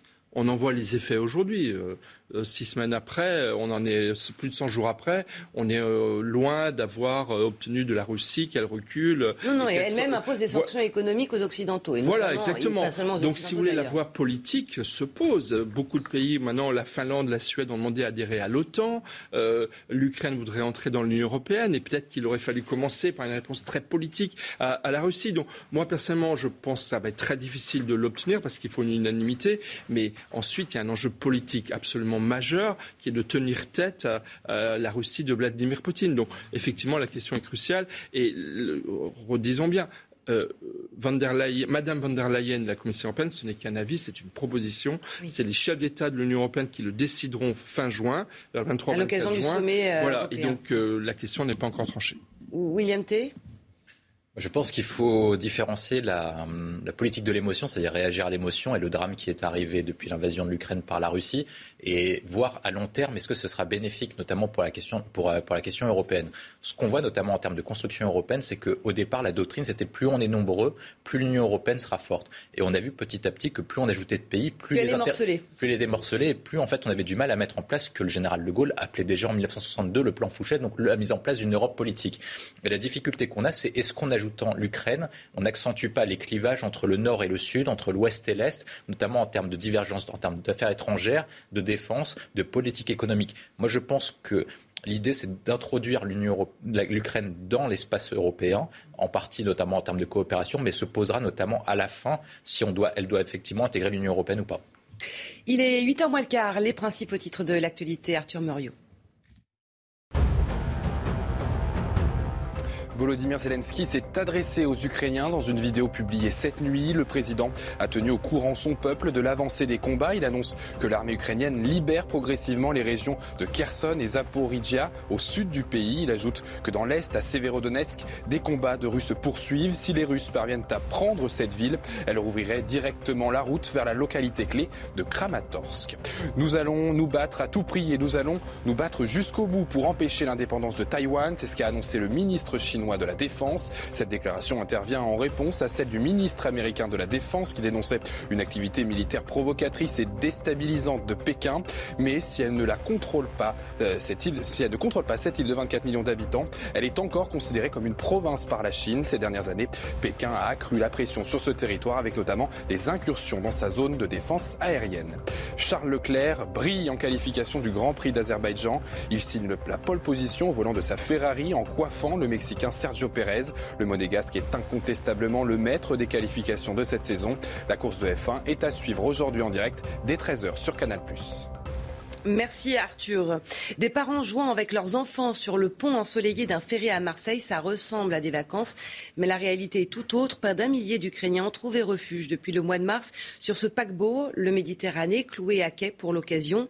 Mais aujourd'hui, la compagnie maritime qui loue le bateau à l'État veut reprendre l'activité du ferry. Alors les derniers occupants ont dû débarquer vendredi sous la caméra, devant la caméra de notre correspondante Laure Para avec Quentin Gribel.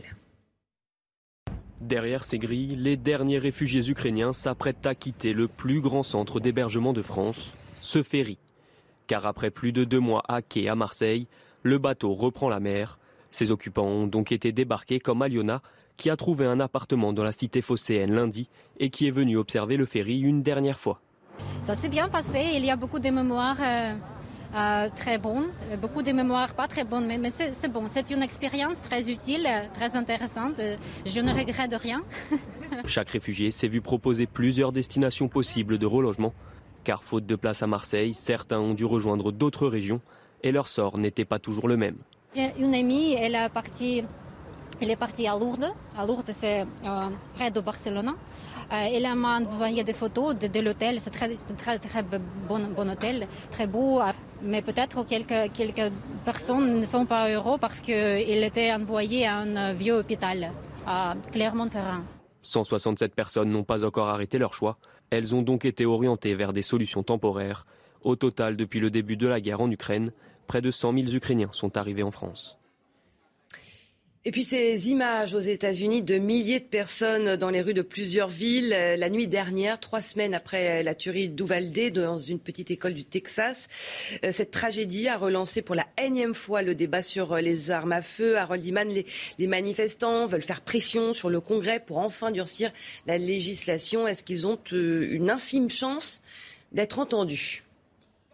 Infime, oui. Ils ont d'ailleurs plus de chances que par le passé parce que là, il y a une fusillade par jour et une très sanglante tous les deux ou trois jours. Donc les arguments euh, du mur du lobby euh, des armes euh, est, totalement ébréché. Maintenant, est-ce qu'il faut passer par le Congrès, c'est-à-dire au niveau national, ou bien passer par chaque État individuel? Voilà ce que les manifestants n'ont pas, je veux dire, résolu. Parce que si on passe par le Congrès, là, ça donne euh, de l'enthousiasme aux partisans de la libre circulation des armes. Et au lobby pro-armes, évidemment. Le lobby pro-armes qui est quand même lié à un sentiment. Mm. qui existe chez, je ne sais pas, un, bon, un bon tiers des Américains, mais seulement un bon tiers, pas, pas une majorité, parce que 80% de la population voudrait qu'il y ait une législation de contrôle. Donc on va vers un léger contrôle via le Congrès, mais on n'aura pas résolu le problème de la circulation des armes en grand nombre. Émotion très forte, mais politiquement, ça ne va pas se régler tout de suite. Non, ça c'est certain. Après, ça faisait quand même très longtemps qu'il n'y avait pas eu autant de manifestants mmh. contre les armes à feu. Et effectivement, je suis d'accord, ça va peut-être se jouer dans certains États fédérés où là, il peut y avoir des où les lignes peuvent bouger. Mais aux États-Unis, euh, encore une fois, la détention d'armes à feu, euh, c'est un peu un principe sacro-saint dans mmh. des amendements de la, Constitution, américaine et, et, du coup ça va être très difficile de le faire bouger. Mais ce sera peut-être un des enjeux euh, des élections au Congrès et, ne serait-ce qu'en termes de débat public, c'est important. Le sport maintenant, le rugby. Toulouse a battu La Rochelle pour une place en demi-finale du top 14. La confiance semble bien côté rouge et noir. Le premier éclair ne tarde pas. La solution Et les cannes, Antoine Dupont qui va taper par-dessus, c'est couvert par Brice Dulin, Brice Dulin chassé, Antoine Dupont qui récupère, Antoine Dupont plaqué à 5 mètres seulement de l'embut du Stade Rochelet. Le ballon qui va sortir rapidement, le voilà Fouissac qui va marquer Lui semble inarrêtable. Antoine Dupont, homme de ce début de match. Les Maritimes ont de l'orgueil et l'espoir renaît en seconde période. La mêlée qui part en crabe, le départ de Grégory Aldrit, Aldrit tout seul, Aldrit Lui aussi, c'est un patron Espoir douché, le double champion France tient à son bien. Romain Tamac parachève le festival rouge et noir. Le rêve de doubler s'arrête là pour La Rochelle. Toulouse retrouvera Castres en Michel Taube et William T, merci d'être venus dans la matinale week-end. Harold Iman, merci. Vous restez avec nous ce matin, bien sûr. Dans un instant, les principaux titres de l'actualité, puis l'interview de Jean-Pierre Elkabach. Il reçoit ce matin maître Samia Maktouf. Elle est l'avocate de 42 parties civiles au procès des attentats du 13 novembre. À tout de suite. Bonjour à tous, encore une très belle journée pleine de soleil et de chaleur. Nous allons y revenir. En attendant donc place de très belles éclaircies sur l'ensemble du pays. Tout de même quelques nuances, surtout au niveau du sud-ouest. On pourrait avoir quelques petits nuages essentiellement décoratifs, mais par contre vous allez voir que dans l'après-midi, eh bien ces, nuages pourraient bourgeonner et conduire localement à une petite averse et même à un orage localement. Donc il sera isolé certes, mais localement fort et donc dans la nuit il pourrait poursuivre sa course vers la région Rhône-Alpes. Et au niveau du Jura, partout ailleurs, eh bien ça reste très ensoleillé, un petit peu plus voilé un petit peu plus laiteux au niveau de l'extrême sud-est, mais par contre la moitié nord, quant elle, conservera un ciel franchement lumineux. Pour les températures, eh bien, elles sont quand même douces en matinée avec 15 degrés pour Paris, 21 degrés pour la Riviera française et donc dans l'après-midi, par contre, à nouveau, la chaleur va envahir donc le pays avec des pointes à plus de 33 degrés. Ça se passera surtout là encore vers la région Rhône-Alpes en direction de la Suisse, 32 degrés pour le bassin méditerranéen. Ce sera beaucoup plus tempéré vers les bords de Manche avec 21 degrés. Avant de nous quitter, je vous emmène dans le Morvan, plus particulièrement au lac des Cétons, avec un ciel un petit peu plus. Bonjour, bienvenue à vous si vous nous rejoignez à l'instant dans la matinale week-end. Dans un instant à peine, vous retrouvez bien sûr l'interview de Jean-Pierre Elkabach. Il reçoit ce matin maître Samia Maktouf, avocate de 42 parties civiles au procès des attentats du 13 novembre. Alors je rappelle, le verdict est attendu le 29 juin prochain. D'abord, les principaux titres de l'actualité. C'est un jour de vote en ce dimanche 12 juin partout en France. Premier tour des élections législatives. Près de 48 millions de Français appelés aux urnes pour élire leurs 577 députés. Les bureaux de vote ouvrent à l'instant. Toute la question maintenant est de savoir si la participation sera au rendez-vous. Une interview exclusive pour CNews dans la matinale week-end. Maître Patrick Usan, l'avocat de la famille d'Emma, cette jeune fille de 13 ans assassinée par son petit ami de 14 ans dans la nuit de mercredi à jeudi, s'est confiée à nous. La famille est anéantie, nous a-t-il dit. Si Emma a échappé à la vigilance de ses parents, c'est à leur insu. Le suspect a avoué et a été écroué vendredi pour homicide volontaire. Et puis Volodymyr Zelensky veut sortir de la zone grise, comme il l'appelle, et plaide pour une vraie candidature de l'Ukraine pour entrer dans l'Union européenne. Ursula von der Leyen assure que la Commission européenne donnera son avis la semaine prochaine, mais les 27 sont très Tout de suite, l'interview de Jean-Pierre Elkabach.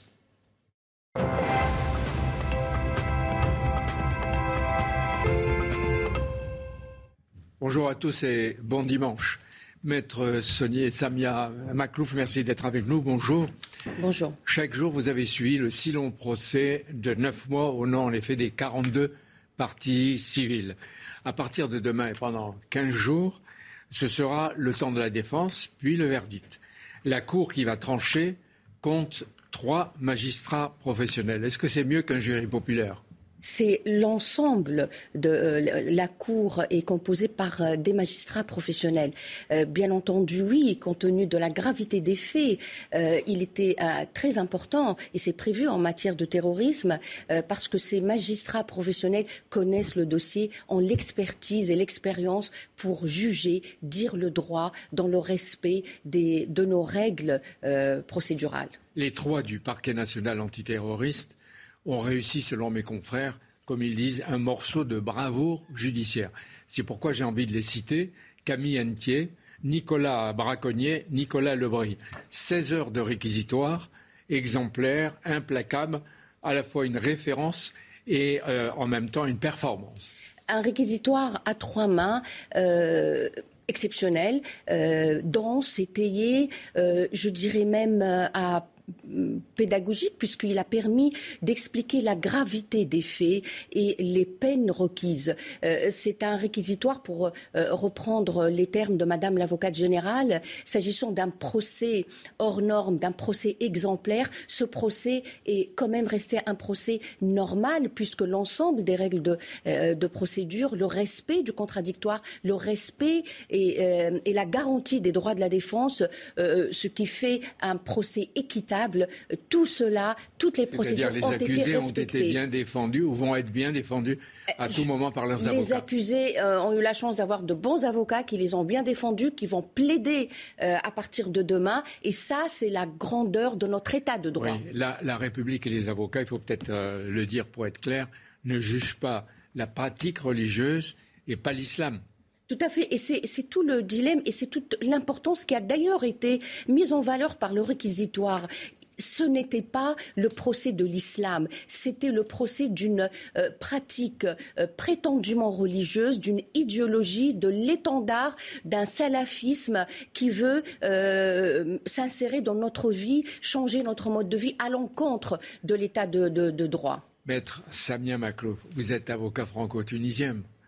Pourquoi vous avez commencé votre plaidoirie en arabe euh, en fait, je voulais expliquer euh, le contexte et le monde idéal dans lequel, euh, idéal pour ces accusés. je voulais que ces magistrats professionnels sachent que, à ma place, le jour où je plaidais, il était inconcevable qu'une femme puisse porter la voix de ses victimes. Il était inconcevable qu'une femme puisse être avocate. Et quand bien même euh, voilée, j'aurais été contrainte de, respecter des préceptes euh, pour eux religieux obligatoires. Pour, pour eux, le pire, c'est ce qu'ils ont vu une femme qui plaide, qui les interroge et qui en même temps cherche à condamner l'idéologie qu'ils représentent. Le diable pour eux, bien sûr, est dans la femme, il est dans tout ce que représente notre société laïque, notre république. Vous sentiez contre vous la haine des regards dans ce silence glacial sans doute de la cour En fait, il ne pouvait pas y avoir d'échanges de, euh, complices avec des, terroristes, euh, avec des personnes, bien que l'ensemble, et, ça a été expliqué d'ailleurs dans le réquisitoire, euh, dans ce puzzle, les rôles étaient différents. Les rôles endossés n'étaient pas les mêmes par l'ensemble des personnes poursuivies et jugées. Mais il y avait cette haine à l'ensemble, en fait, à l'égard de, même de la cour à l'égard de toutes mm. les personnes qui représentaient, qui étaient présentes, de l'ensemble des parties présentes au procès. Maître est-ce qu'il est vrai que la plupart des avocats étaient impressionnés, presque intimidés dans cette cour? Intimidés par la justice. La justice n'intimide pas, la justice se respecte. Elle Justement, ce réquisitoire nous a permis de rappeler l'importance de l'état de droit par les propos et les peines requises. Vous, vous avez insisté euh, pour avoir une audition des experts. Messieurs Gilles Kepel, Rougier, Moucheron, et pour la présentation d'images. aussi. et pour euh, la présentation d'images d'horreur de ces crimes de masse.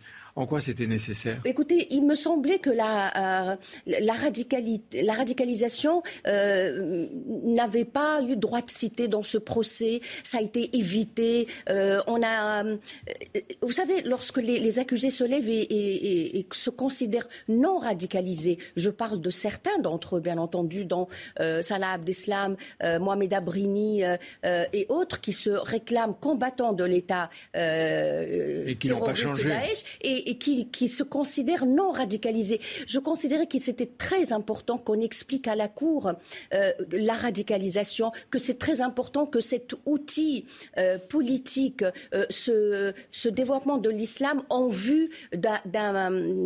De, de, enfin, c'est pour répondre à la terreur. C'était très important de le comprendre et de le faire expliquer. Ils sont déjà radicalisés en prison? Est-ce que c'est vrai qu'ils reçoivent des livres à la gloire de Daesh, de la charia du djihadisme euh, en prison et librement. vous me permettez de, de, revenir sur une partie de ma plaidoirie où je m'étais insurgée contre justement l'entrée dans nos prisons de ces livres, euh, l'entrée de la radicalisation, alors que nous sommes dans une euh, politique de lutte contre la radicalisation, parce que ces livres, en leurs mains, sont des armes. Et je m'étais insurgée au nom des victimes, parce que c'était une atteinte à la mémoire des victimes que je représente, et l'ensemble des victimes d'ailleurs Euh, Maître Maktouf, vous avez dénoncé la propagande islamiste qui est partout.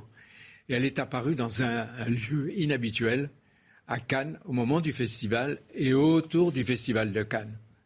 Pourquoi euh, Écoutez, je, je, trouve, et permettez-moi d'être euh, très très très direct, c'était euh, extrêmement, enfin en tout cas ça m'a scandalisé. C'était scandaleux qu'on déroule le tapis rouge à euh, ce euh, salafisme euh, religieux, que en la personne de Diams, qui n'est pas une personne anonyme, c'est une idole pour les jeunes, c'est une personnalité. L'ex-rappeuse Diams, elle était voilée, elle racontait sa conversion. on ne peut pas ériger le fanatisme religieux en exemple, parce que rien n'est dit que ces jeunes qui, euh, qui la suivent comme une idole ne, ne suivent pas son, euh, son exemple. Euh, on ne peut pas ouvrir les portes de nos arts et de notre culture à, à, ce, à ce prosélytisme qui ne dit pas son nom. Les femmes et les hommes qui ont applaudi ce documentaire au Festival de Cannes, j'espère qu'elles auront qu'ils auront une pensée pour les femmes afghanes qui se battent tous les jours. Vous savez, lorsque moi je regarde dans cette interview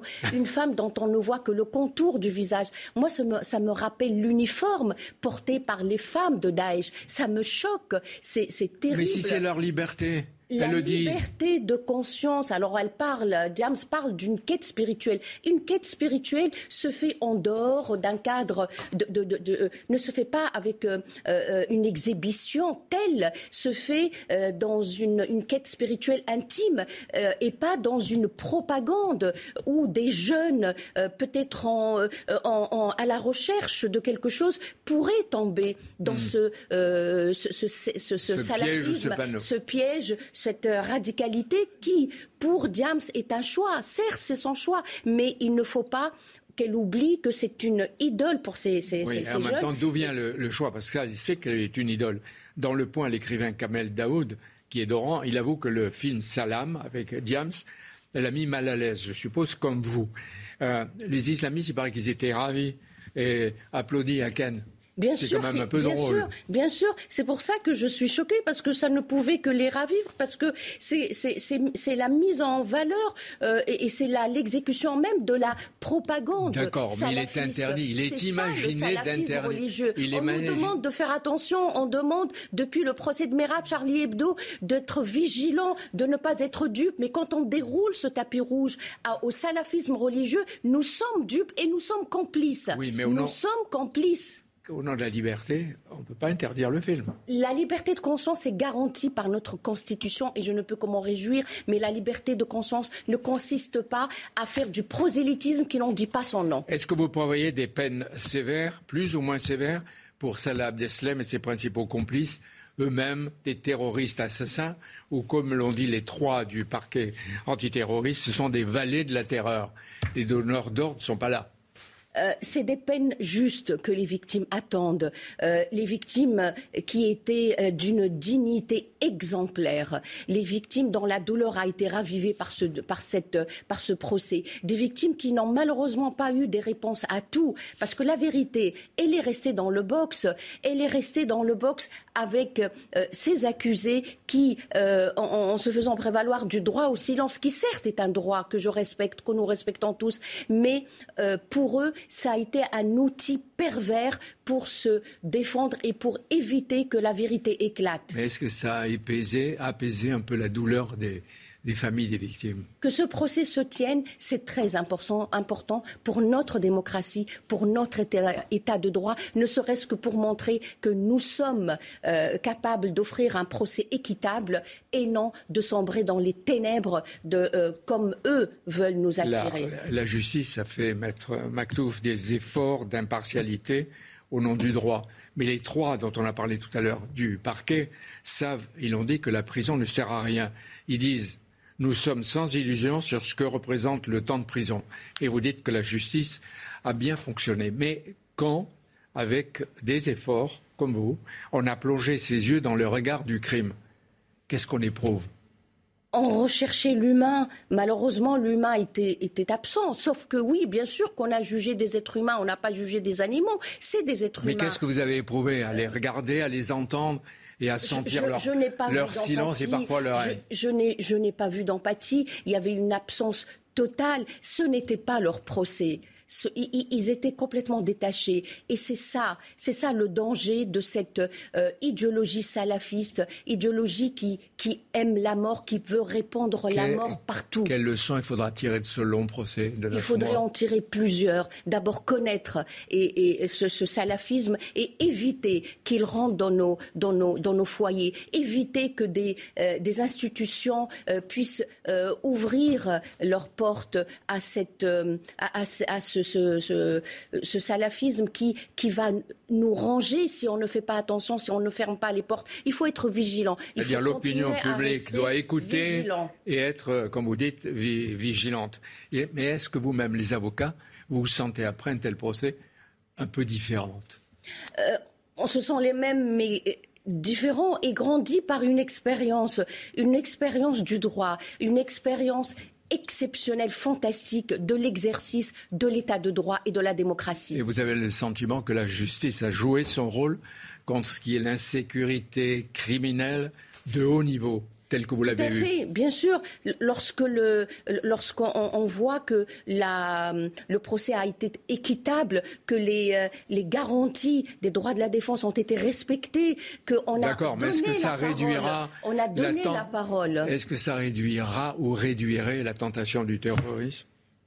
Non, malheureusement non. Mais c'est pour ça qu'il faut continuer à rester vigilant et il ne faut pas, il faut pas jouer avec le diable. Et le prosélytisme est, une, est, est, est présent. Il peut frapper à nos portes. Il ne faut pas le laisser rentrer parce que c'est contraire à la sphère républicaine, à la laïcité. On se bat pour cela. Il y a des femmes qui se battent pour que ce voile ne leur soit pas imposé, pour que cet uniforme que j'ai vu au Festival de Cannes, un des festivals les plus prestigieux du monde, on ne pouvait pas dérouler ce tapis rouge. Demain, reprise du procès. Le procès est filmé pour l'histoire, accessible dans 50 ans, et pour les chercheurs, peut-être euh, avant. Merci, Samia Maktouf, avocate euh, au procès long qui va reprendre demain.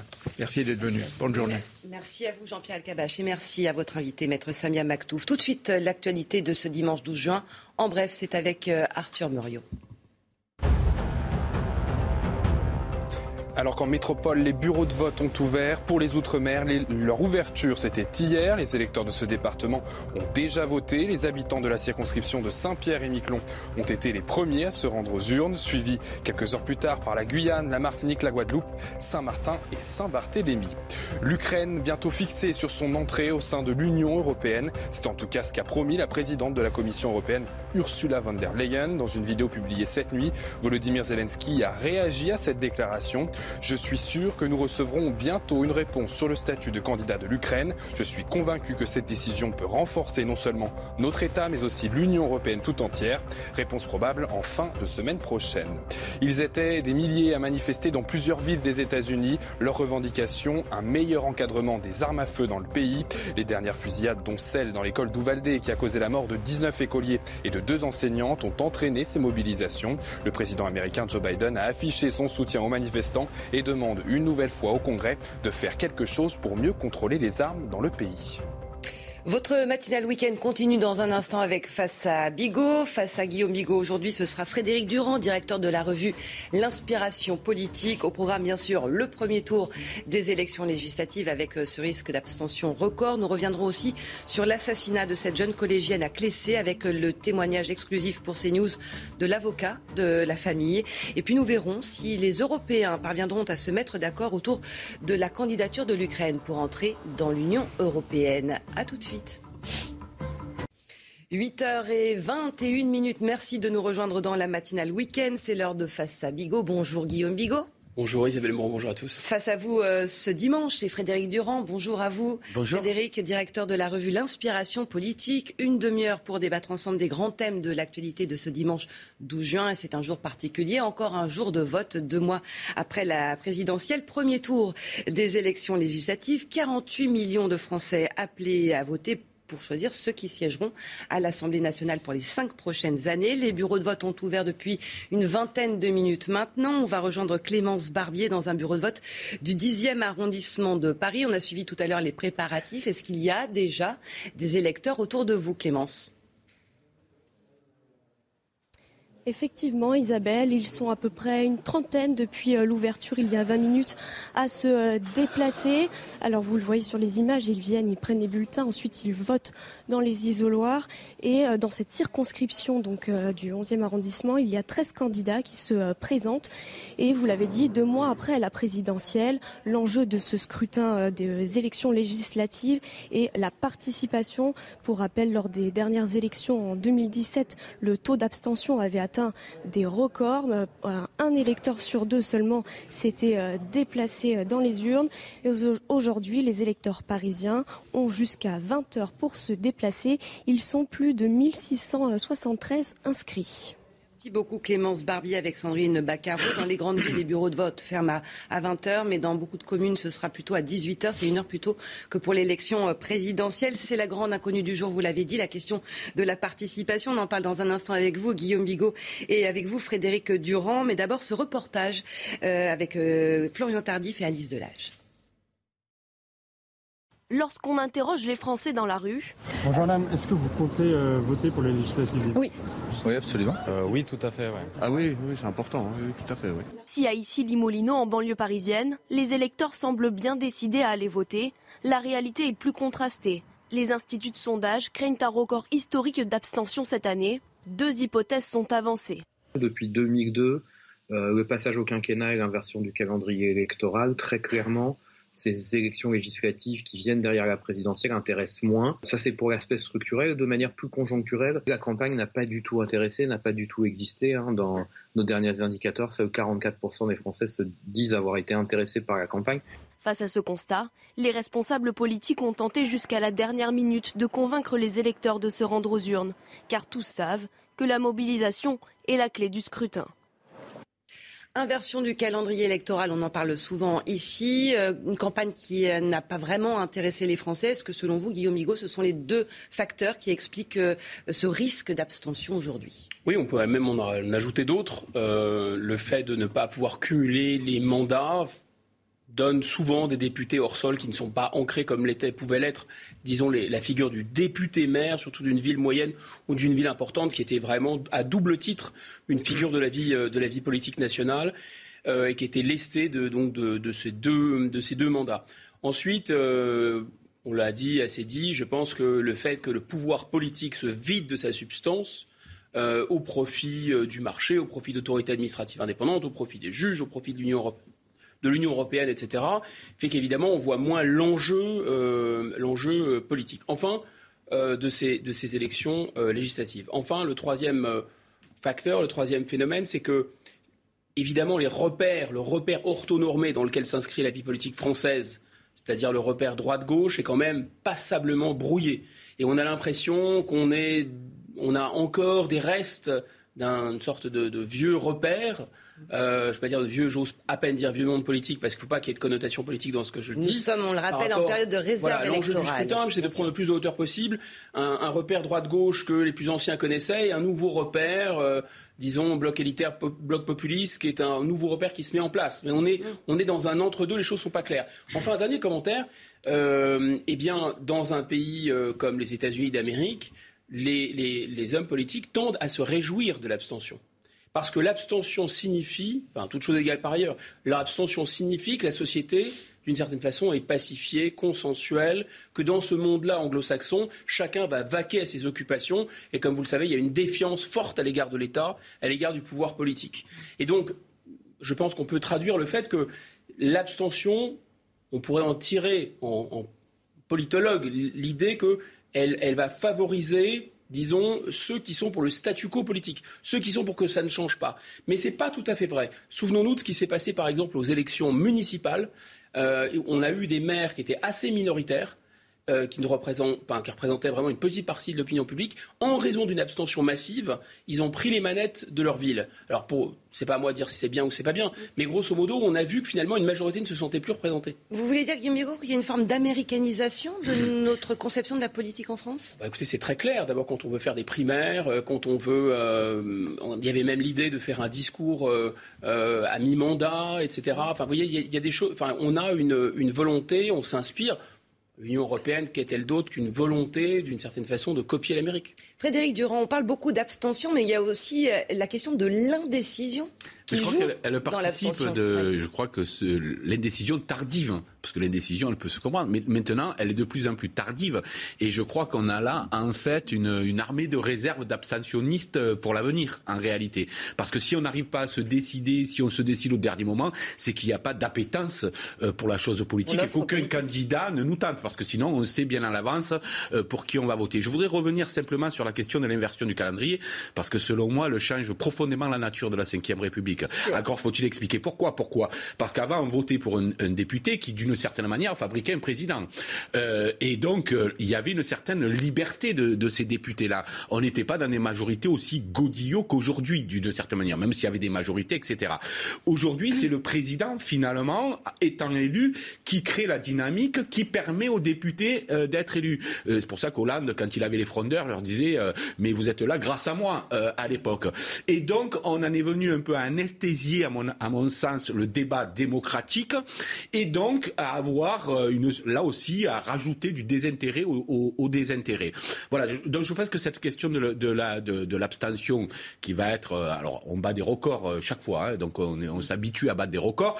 Alors, effectivement, l'abstention, pour moi, c'est un profond problème démocratique, même si certains politiques, en fait, peuvent s'en réjouir parce qu'effectivement, il y a une, une, sorte de continuité en vérité. Elle profite souvent aux sortants. Euh, parce que vous, vous citiez tout à l'heure les élections municipales, mais la plupart des maires ont été reconduits. La plupart des régions, mais c'est vrai, c'est vrai. C'était énorme. La plupart, toutes les régions ont été reconduites. 90%. On peut dire que la règle, pour l'essentiel, abstention profite aux gens qui sont déjà en place. Tout à fait. Et 90% des départements, c'est la même chose. Donc, cette répétition ajoute encore au désintérêt. Vous voyez, il y a beaucoup, beaucoup d'ingrédients qui font que les gens et je pense que le premier, c'est le sentiment que les politiques ne viennent plus changer la vie des gens et que euh, euh, malgré tous les slogans, les gens ont l'impression de ne pas de ne pas avancer. Alors que faut-il le rappeler, euh, les politiques et en particulier les, les députés dont on parle aujourd'hui ont un rôle fondamental qui pèse sur le quotidien des Français, Guillaume. Oui, enfin, quand 80% des lois qui sont adoptées sont des transpositions des directives européennes, je ne suis pas 100% certain en fait. Néanmoins, dans la, dans la, structure des. Et avec les moyens très faibles que sous la Ve République, le, le, le, législateur a de contrôler le pouvoir exécutif, parce qu'on rappelle que les deux fonctions, c'est un, le vote de la loi, et deux, le contrôle du pouvoir exécutif. Je suis à la fois d'accord et pas d'accord avec ce que vient de dire euh, euh, notre ami, parce que euh, c'est les finalement, le président de la République, il a toujours enclenché une dynamique de majorité présidentielle. Il faut donc distinguer deux éléments la synchronisation des calendriers électoraux, c'est-à-dire les législatifs dans la foulée euh, des présidentielles, et là vous avez l'effet de majorité présidentielle qui joue à bloc, et deuxièmement la durée du mandat. Effectivement, quand vous alignez la durée du mandat du président et la durée du mandat de l'Assemblée, on se dit logiquement que quand le peuple français a élu un président de la République, il ne va pas quelques mois plus tard, se dédire et ne pas donner une majorité à ce président. Sauf que prudence, on verra, et ça c'est tout l'enjeu, parce qu'en fait on a l'impression que le président de la République est tout puissant sous la Ve République, ce n'est pas vrai. Le président de la République, il doit faire avec l'article 20 et l'article 21 de la Constitution. Autrement dit, le Premier ministre dirige l'action du gouvernement et le gouvernement est responsable devant l'Assemblée nationale. Autrement dit, si le président de la République se retrouve face à une Assemblée qui lui est, hostile, il va bien falloir, il va avoir deux, trois problèmes pour gouverner.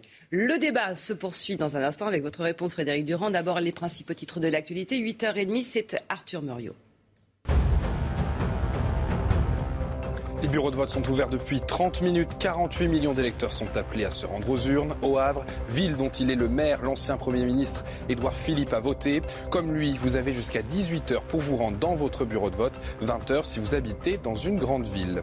Nous allons nous battre à tout prix et nous allons nous battre jusqu'au bout pour empêcher l'indépendance de Taïwan. C'est ce qu'a annoncé le ministre chinois de la Défense. Cette déclaration intervient en réponse à celle du ministre américain de la Défense qui dénonçait une activité militaire provocatrice et déstabilisante déstabilisante de Pékin. Même si elle ne la contrôle pas, cette île de 24 millions d'habitants est encore considérée comme une province par la Chine. Direction les demi-finales du top 14 pour les Toulousains. Ils se sont imposés en barrage face à La Rochelle, 33 à 28. Il s'agit de la septième victoire consécutive de Toulouse face aux Maritimes. Vendredi prochain, ils affronteront au Castres pour tenter de décrocher une place en finale.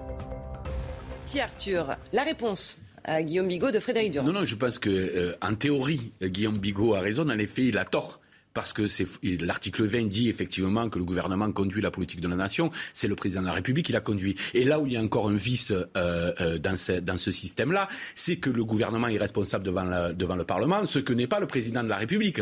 Euh, et donc, c'est bien pour ça que l'un gouverne et l'autre pas. Oui, mais dans les faits, ça n'est pas ça justement. Et c'est ça qui ne va pas. C'est-à-dire qu'en vérité, le, le, celui qui gouverne réellement, c'est le président de la République, mais celui qui est responsable devant le Parlement, c'est le gouvernement bah, disons que la dénaturation des, des, des institutions euh, au fur et à mesure du temps, et notamment par ce quinquennat, a fait en sorte que le président devient un Premier ministre et que le Premier ministre devient un directeur de cabinet du Premier ministre. C'est ça. Mais tout ça ira très bien jusqu'à ce qu'il y ait une majorité Godillot. S'il n'y a pas de majorité Godillot, parce que votre raisonnement, et j'y souscris, c'était de dire dans, ça fonctionne comme ça lorsqu'il y a une majorité Godillot. Mais lorsqu'il n'y a, a, pas de majorité Godillot, il y a cohabitation. On a déjà vu des cohabitations à l'époque du septennat, ben oui. c'est-à-dire au moment où le calendrier n'était pas le même, ce qui donnait un peu la main au président de la République pour dire bah je peux dissoudre. Bon alors à ses risques et périls, donc je reprovoque des élections, c'est le pouvoir du président de la République de dissoudre, et éventuellement euh, les députés ne seront pas réélus. Mais là, quand il y a une synchronicité totale entre le, mandat du président et les mandats de, de l'Assemblée, ça va être très compliqué. Si le président n'a pas de majorité, par exemple, imaginons, c'est de la politique fiction qui n'est pas de majorité. Dans ce cas, que pourra-t-il faire Dissoudre Oui, il pourra dissoudre au bout d'un an, au bout de deux ans, mais encore une fois, à ses risques et périls. Là, pour le coup, si après dissolution, il n'avait toujours pas de majorité, bah, ce serait fini de son pouvoir. de majorité absolue. Euh, le, président peut très bien avoir une majorité relative. Euh, et si aucune autre formation politique n'a de majorité absolue, il peut parfaitement gouverner avec l'appui d'autres formations. C'est ce, qui peut se passer. Sauf que le grand génie de nos institutions, est légué par le général de Gaulle et Régis de et mais pas Régis, non, Michel Debré, c'était de dire euh, d'avoir à la fois une logique présidentielle forte, donc un, chef de l'État fort, légitime, un peu arbitre et garant de l'unité de la nation, et en même temps une vie politique relativement dynamique avec un Premier ministre et un gouvernement qui répondait devant, etc. Là, cette fois-ci, d'une certaine façon, ce mécanisme est cassé. Voilà un débat passionnant qui redonne un peu de peps à ces élections euh, législatives, premier tour, alors qu'on parle du risque d'abstention. Et je rappelle qu'il y a une soirée spéciale conjointement CNews Europe 1 à partir de 19h avec euh, Laurence Ferrari et, à partir de 19h, donc et Sonia Mabrouk à partir de 22h. Guillaume Bigot, vous oui, voulez je, je suis quand même resté, euh, même si on, on, on, est évidemment dans, un cadre très particulier, parce qu'en plein, en plein, en pleine élection, on prend un processus électoral, euh, il faut vraiment mesurer chacun de ses propos. Mm-hmm. Je pense quand même souligner l'intérêt de l'argument de Frédéric tout à l'heure qui est fondamental, euh, c'est-à-dire qu'en fait, ça fait 40 ans maintenant que les électeurs français sont un peu comme des grands brûlés. C'est-à-dire qu'en fait, on leur fait des promesses, on ne les tient pas, ça fait 40 ans que ça dure, et donc euh, on leur dit allez voter à nouveau, euh, comme si on disait à des grands brûlés, à faire des UV. Quoi. Ils n'ont pas tellement envie en fait. On en vient à ce témoignage exclusif euh, recueilli ce matin pour euh, CNews, celui de l'avocat de la famille d'Emma, euh, cette jeune collégienne assassinée il y a trois jours à Clessé, en Saône-et-Loire. On écoute maître Patrick Usan.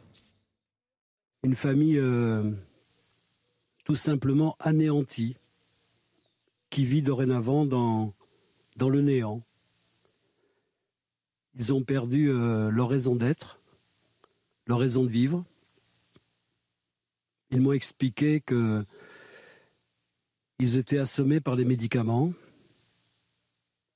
et qu'à leur réveil, euh, ils espéraient encore que c'était un cauchemar. Est-ce qu'il y a aussi de la colère?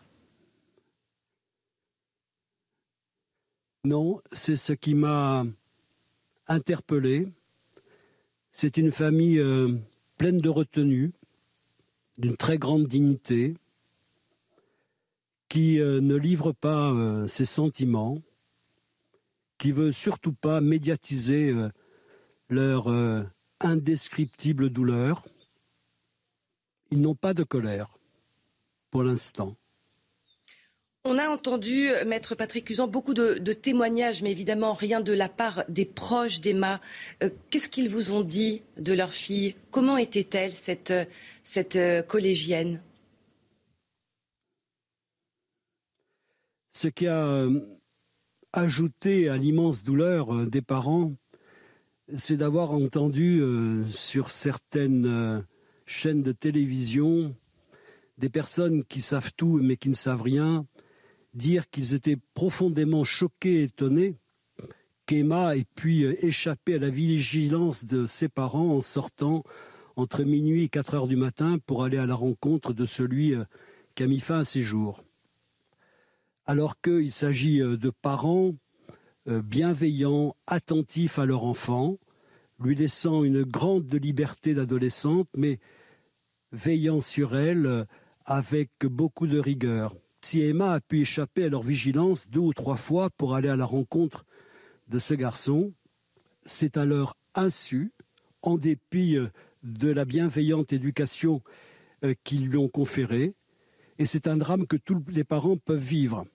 Il est impossible de dire qu'ils ont défailli à la prudence et à l'éducation des parents. Voilà pour ce que nous a confié Maître Patrick Usan. Et c'est important de, rappeler le, contexte familial. Euh, lui qui a pu vraiment rencontrer cette famille, ce sont des mots évidemment euh, très bouleversants, euh, Guillaume Bigot.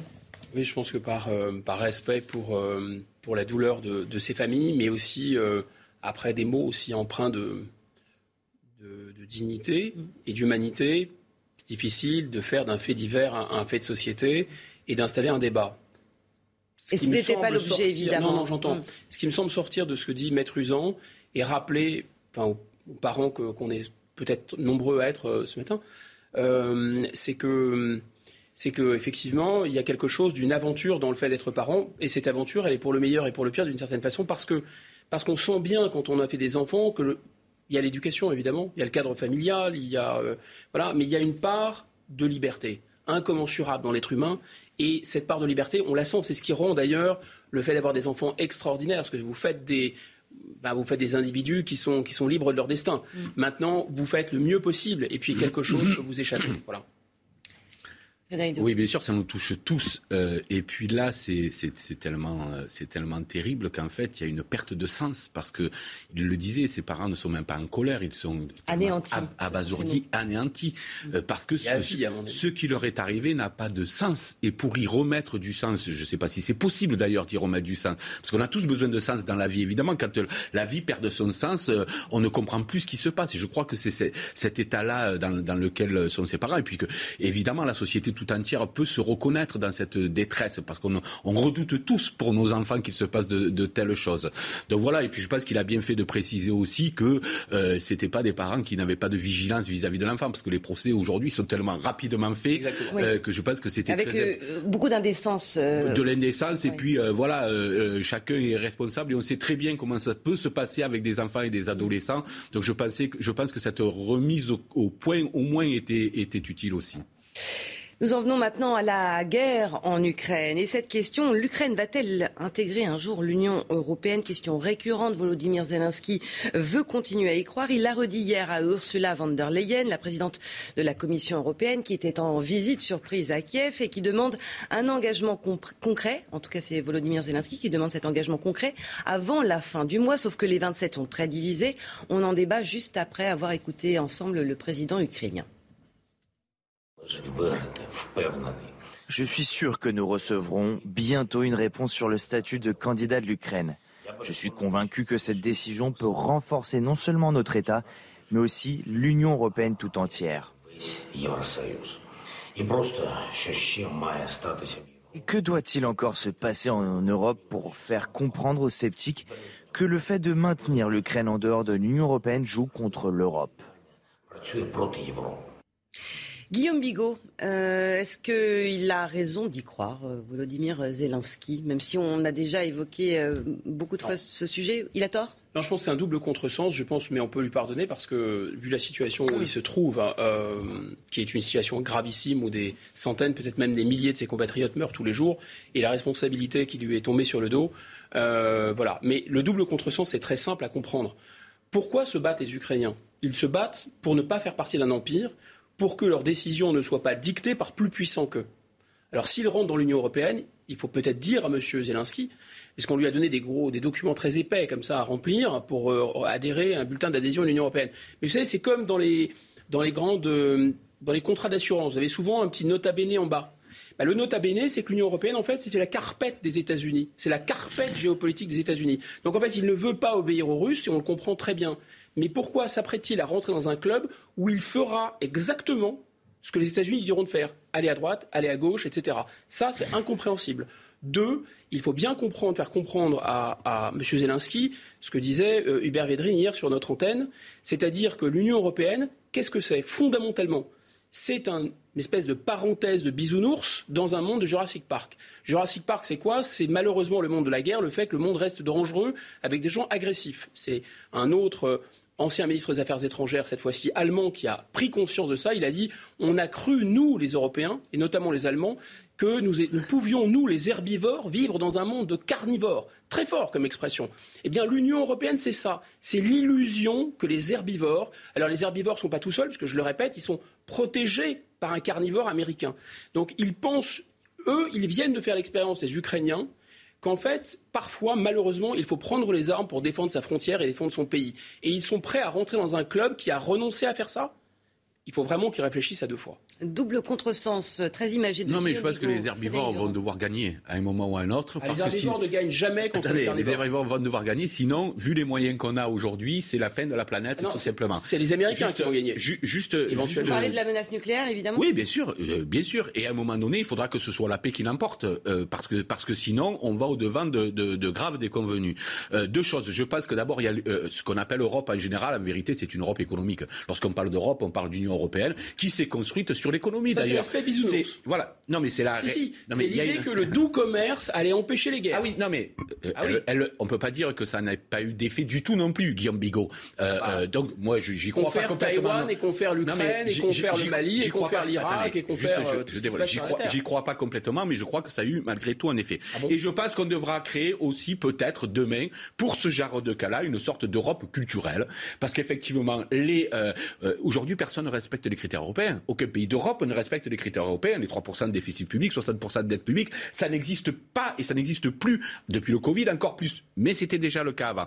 Moi, ce qui m'étonne, c'est que pendant qu'on nous occupe avec des prétendus, euh, euh, avec des, prétendues euh, théories du grand remplacement, dans la vraie vie, il se passe des choses. Et dans la vraie vie, il se passe quoi? Il se passe que des régimes dits illibéraux, que moi j'appelle des régimes capitalistes nationalistes, veulent contrôler le monde.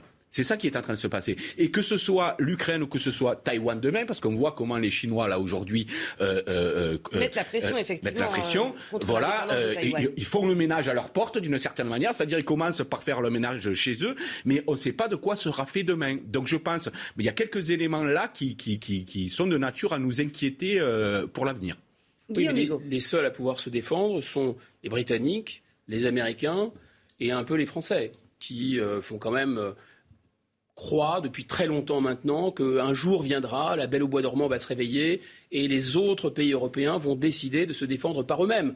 Non, ils ne se défendront pas par eux-mêmes, puisque l'Estonie, la Lettonie, la Lituanie, la Pologne, tous ceux qui sont les plus en pointe contre la Russie sont les plus alignés à l'égard des États-Unis. Donc le paradoxe est là, finalement. Je pense, pour ma part, mais peut-être que je me trompe, qu'un pays qui est, capable de se défendre lui-même.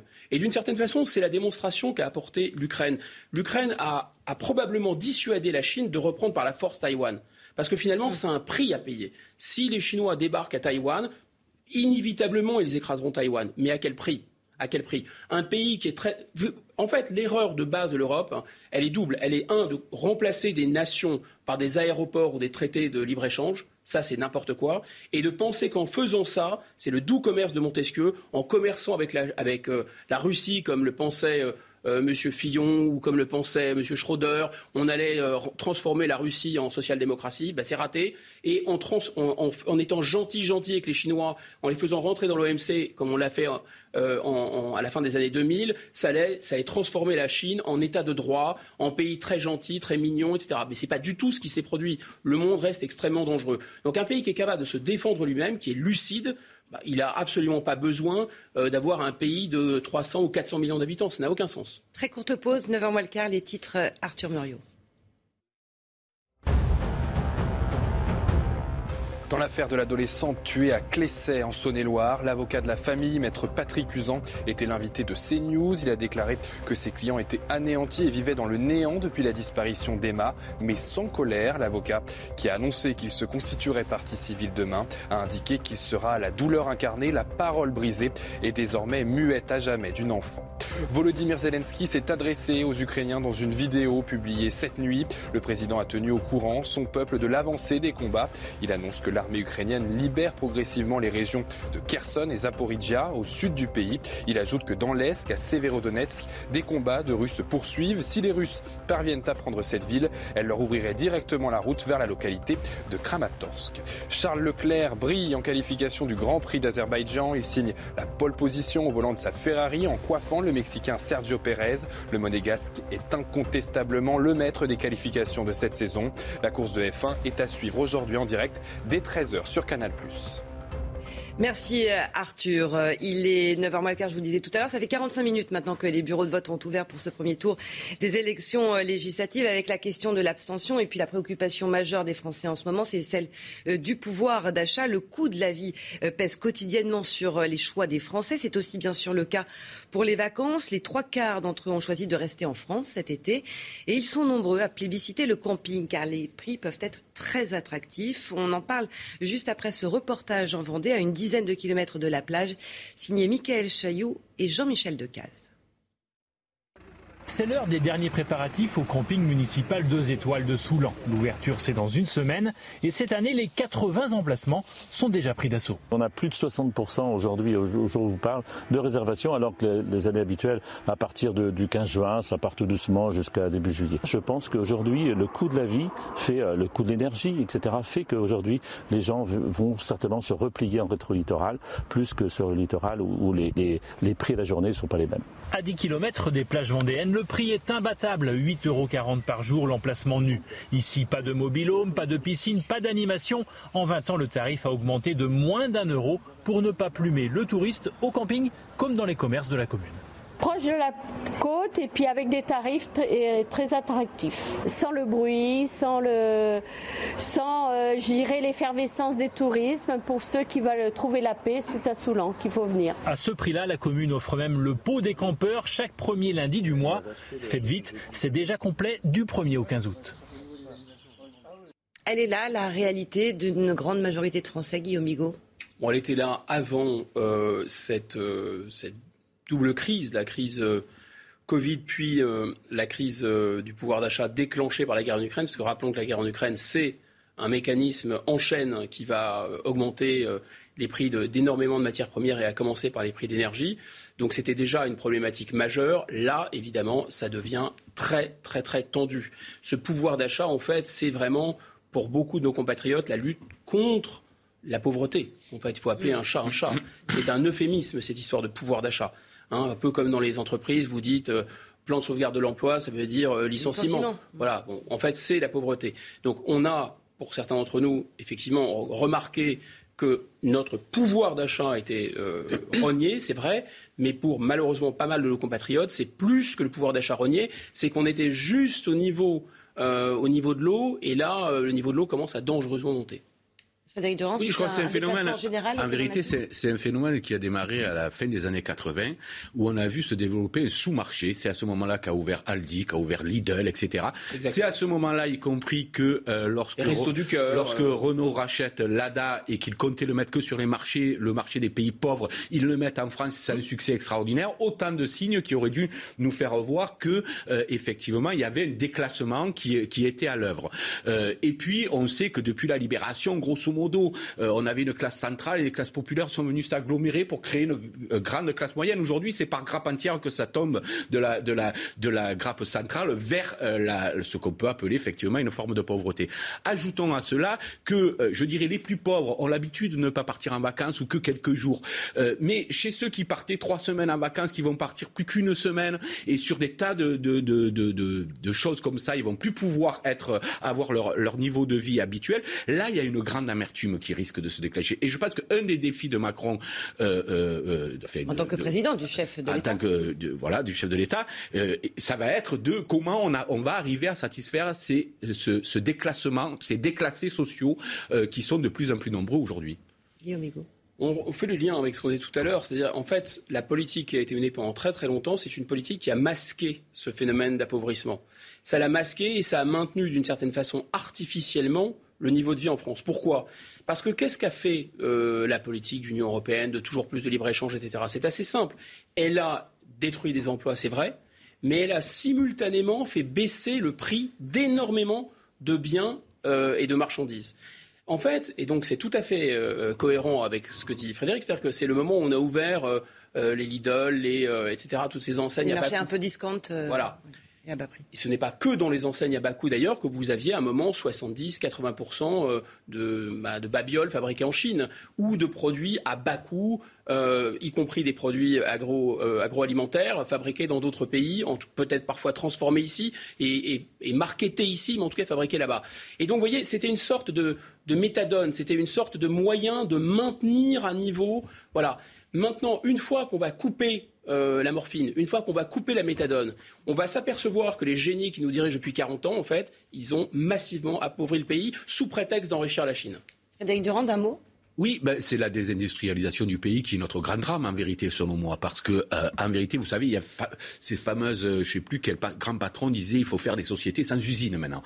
Euh, Churuk. C'est ça, exactement. Et donc, on, on, a cru à un moment donné qu'on pouvait vivre nous, les pays occidentaux, avec euh, l'Asie comme comme comme étant les ateliers du monde, et nous, nous étions les cerveaux. Sauf qu'aujourd'hui, euh, l'Asie et la Chine notamment détiennent toute la chaîne, c'est-à-dire qu'ils sont, ils ont aussi des ingénieurs, ils ont, ils aussi, ont aussi les cerveaux. Oui. Et ils se sont appropriés un certain nombre de savoir-faire que nous avons perdus. Et donc, je pense que là, le travail de réindustrialisation du pays, il est incontournable si on veut sortir de cette, de cette ornière. Ah bah ça, c'est des grands dirigeants d'entreprise qui parlent d'usines sans travailleurs, c'est des, dirigeants sans cerveau, oui, ça c'est sûr.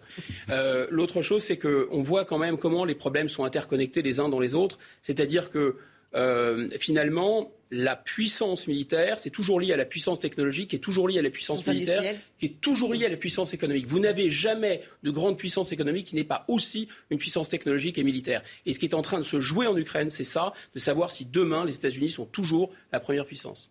Merci beaucoup à tous les deux. Merci, Frédéric euh, Durand, Guillaume Bigot. Merci, vous restez avec nous pour la suite de la matinale week-end euh, sur euh, CNews. Pour les auditeurs d'Europe 1, vous retrouvez tout de suite Stéphane Place avec Frédéric Tadei. Très bon dimanche à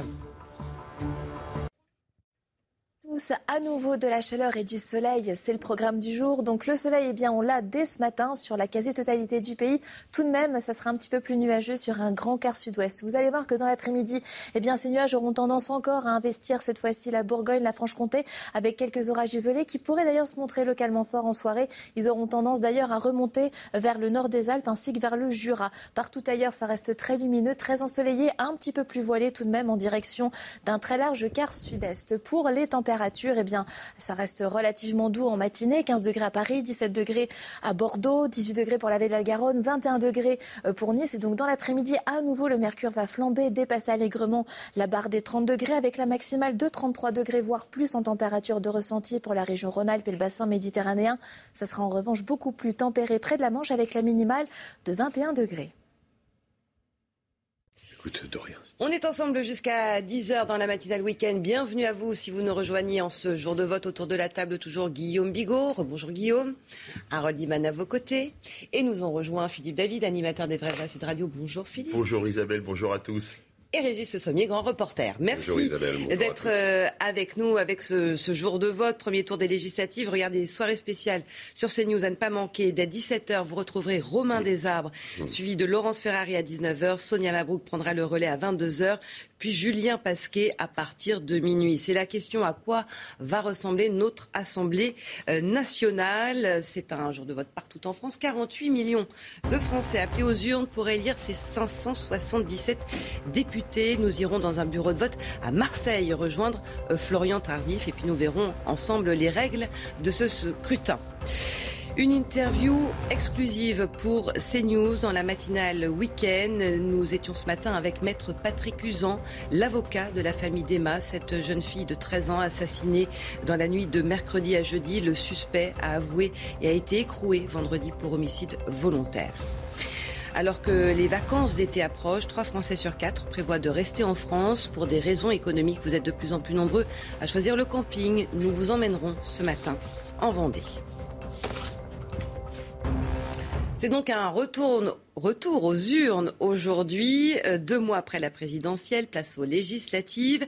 Euh, les bureaux de vote ont ouvert depuis une heure maintenant. La plupart vont fermer un peu plus tôt qu'à la présidentielle, à 18h, sauf dans les grandes villes où ce sera jusqu'à 20h. On va retrouver à Marseille en direct Florian Tardif. Bonjour Florian, vous êtes avec Stéphanie Rouquier. Comment se passe euh, ce début de journée de vote à Marseille?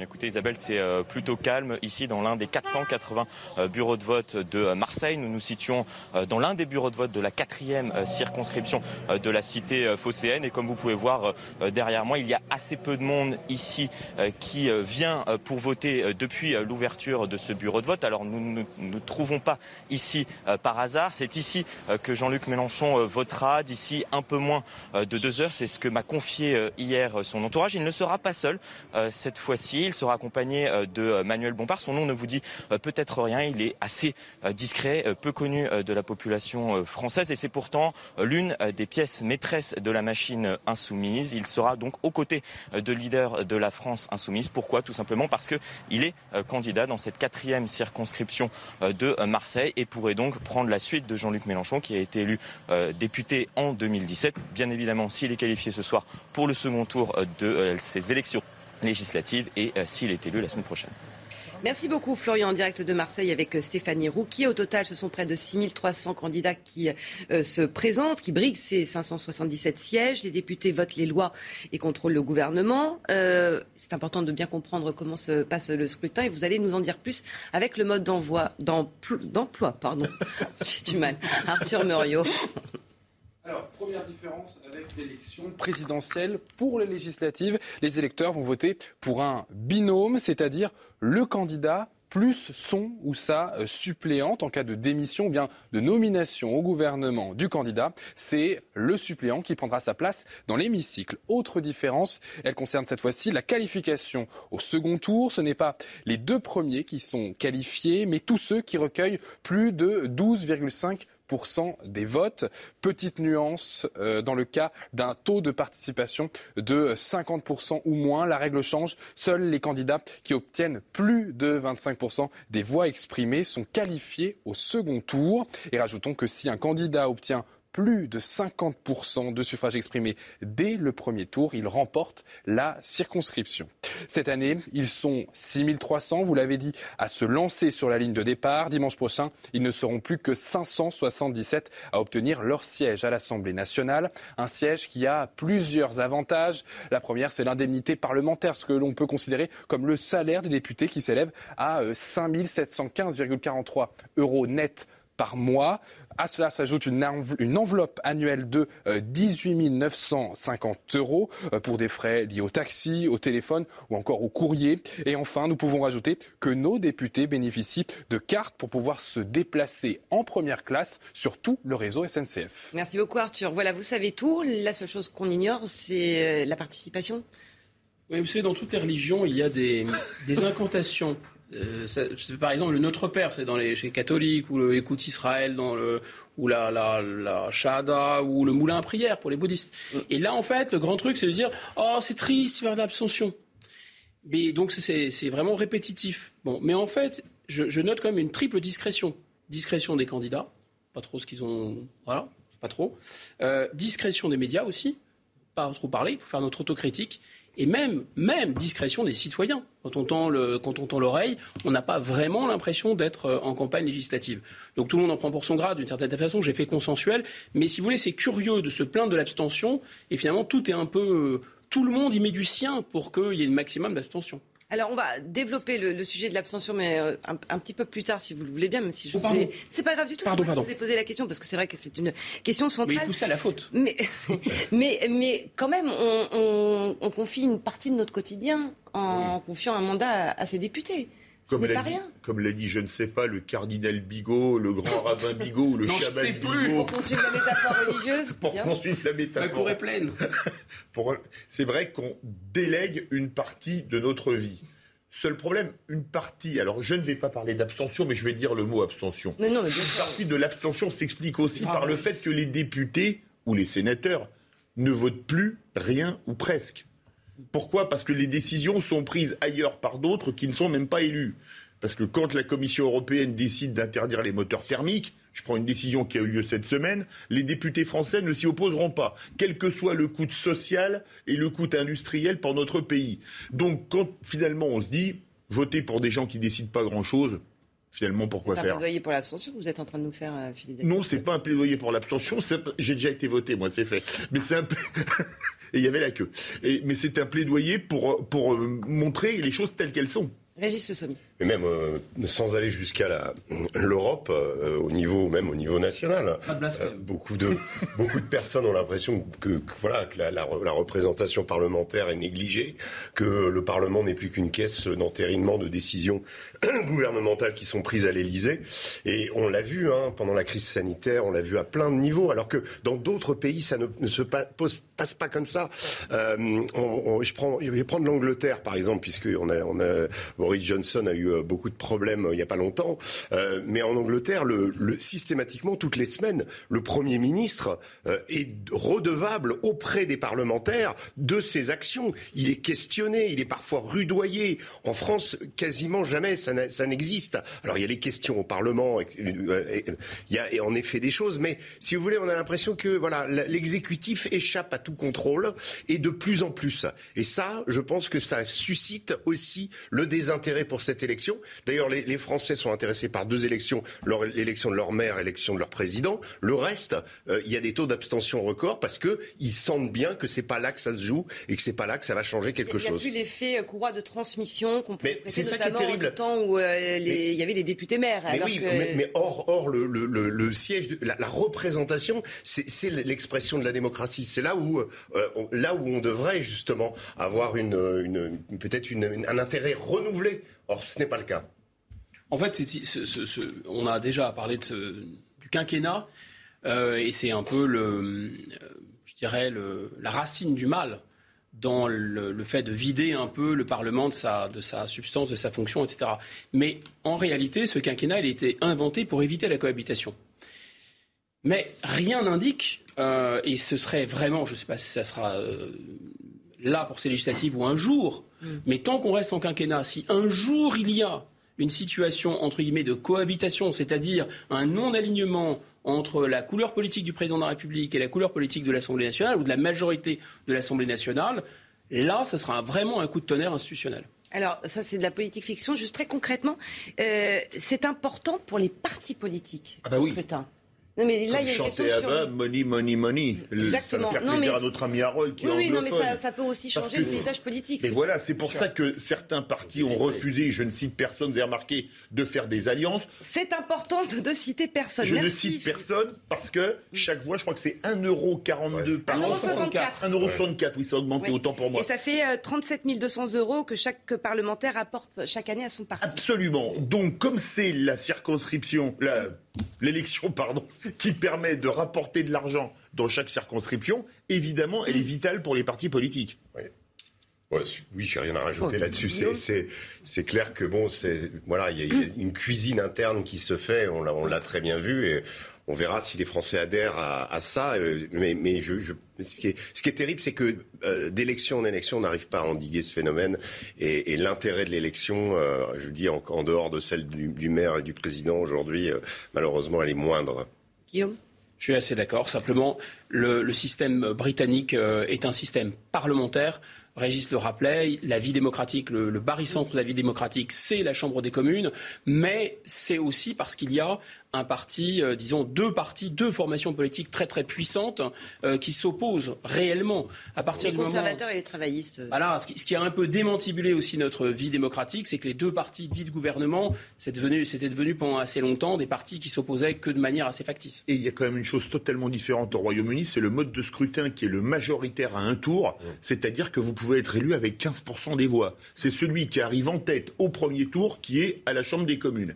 Et ça, c'est quand même une chose importante c'est que, euh, grosso modo, Aujourd'hui, le scrutin majoritaire à deux tours, ça ne fonctionne plus. Je pense qu'on est tous d'accord là-dessus. Donc, il faut choisir deux choses ou de la proportionnelle, ou une forte dose de proportionnelle, ou un majoritaire à un tour comme au Royaume-Uni. Il faut rappeler que c'est la représentation nationale. Voilà. Ce qu'on fait, ce qu'on élit aujourd'hui, c'est la représentation nationale. C'est on délègue, vous l'avez dit au début, on délègue une part de nos vies. Euh, voilà, c'est l'exécutif. Bah, lui, il est là pour guider le pays. Donc, c'est très important. Et malheureusement, bah, on n'a pas l'impression que c'est très important. Et dans la façon aussi dont ça a été traité, cette, cette élection la campagne a été euh, insignifiante. Je ne vais pas dire il y a un seul parti ou une seule personnalité qui en a tiré parti justement du fait que beaucoup d'autres n'ont pas fait campagne. Vous, me donnez des sueurs froides, moi, avec voilà, Des sueurs froides, je, resterai. Si on peut amener le défibrillateur, j'ai la, la, comment, la discipline que, dont fait preuve euh, Philippe également. Ouais, je vous en euh, remercie. Mais on voit que cette campagne, elle a été totalement atone et puis même, voilà, au plus haut sommet de l'État, elle n'a pas été vraiment,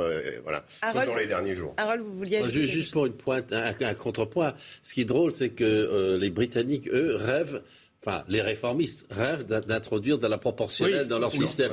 Donc, on, voit toujours le verre à demi-plein. On dit, ah, en face, ils, le font très bien. L'herbe est toujours plus verte. Euh, Ouais, et, et, c'était mieux en Angleterre, hein, mais... Non, mais il y a un paradoxe très fort. Parce attendez, et autrefois, les Britanniques aussi, ils rêvaient d'avoir des juges d'instruction. Ils trouvaient que c'était le meilleur système au monde, alors que nous, on était en train de l'enlever.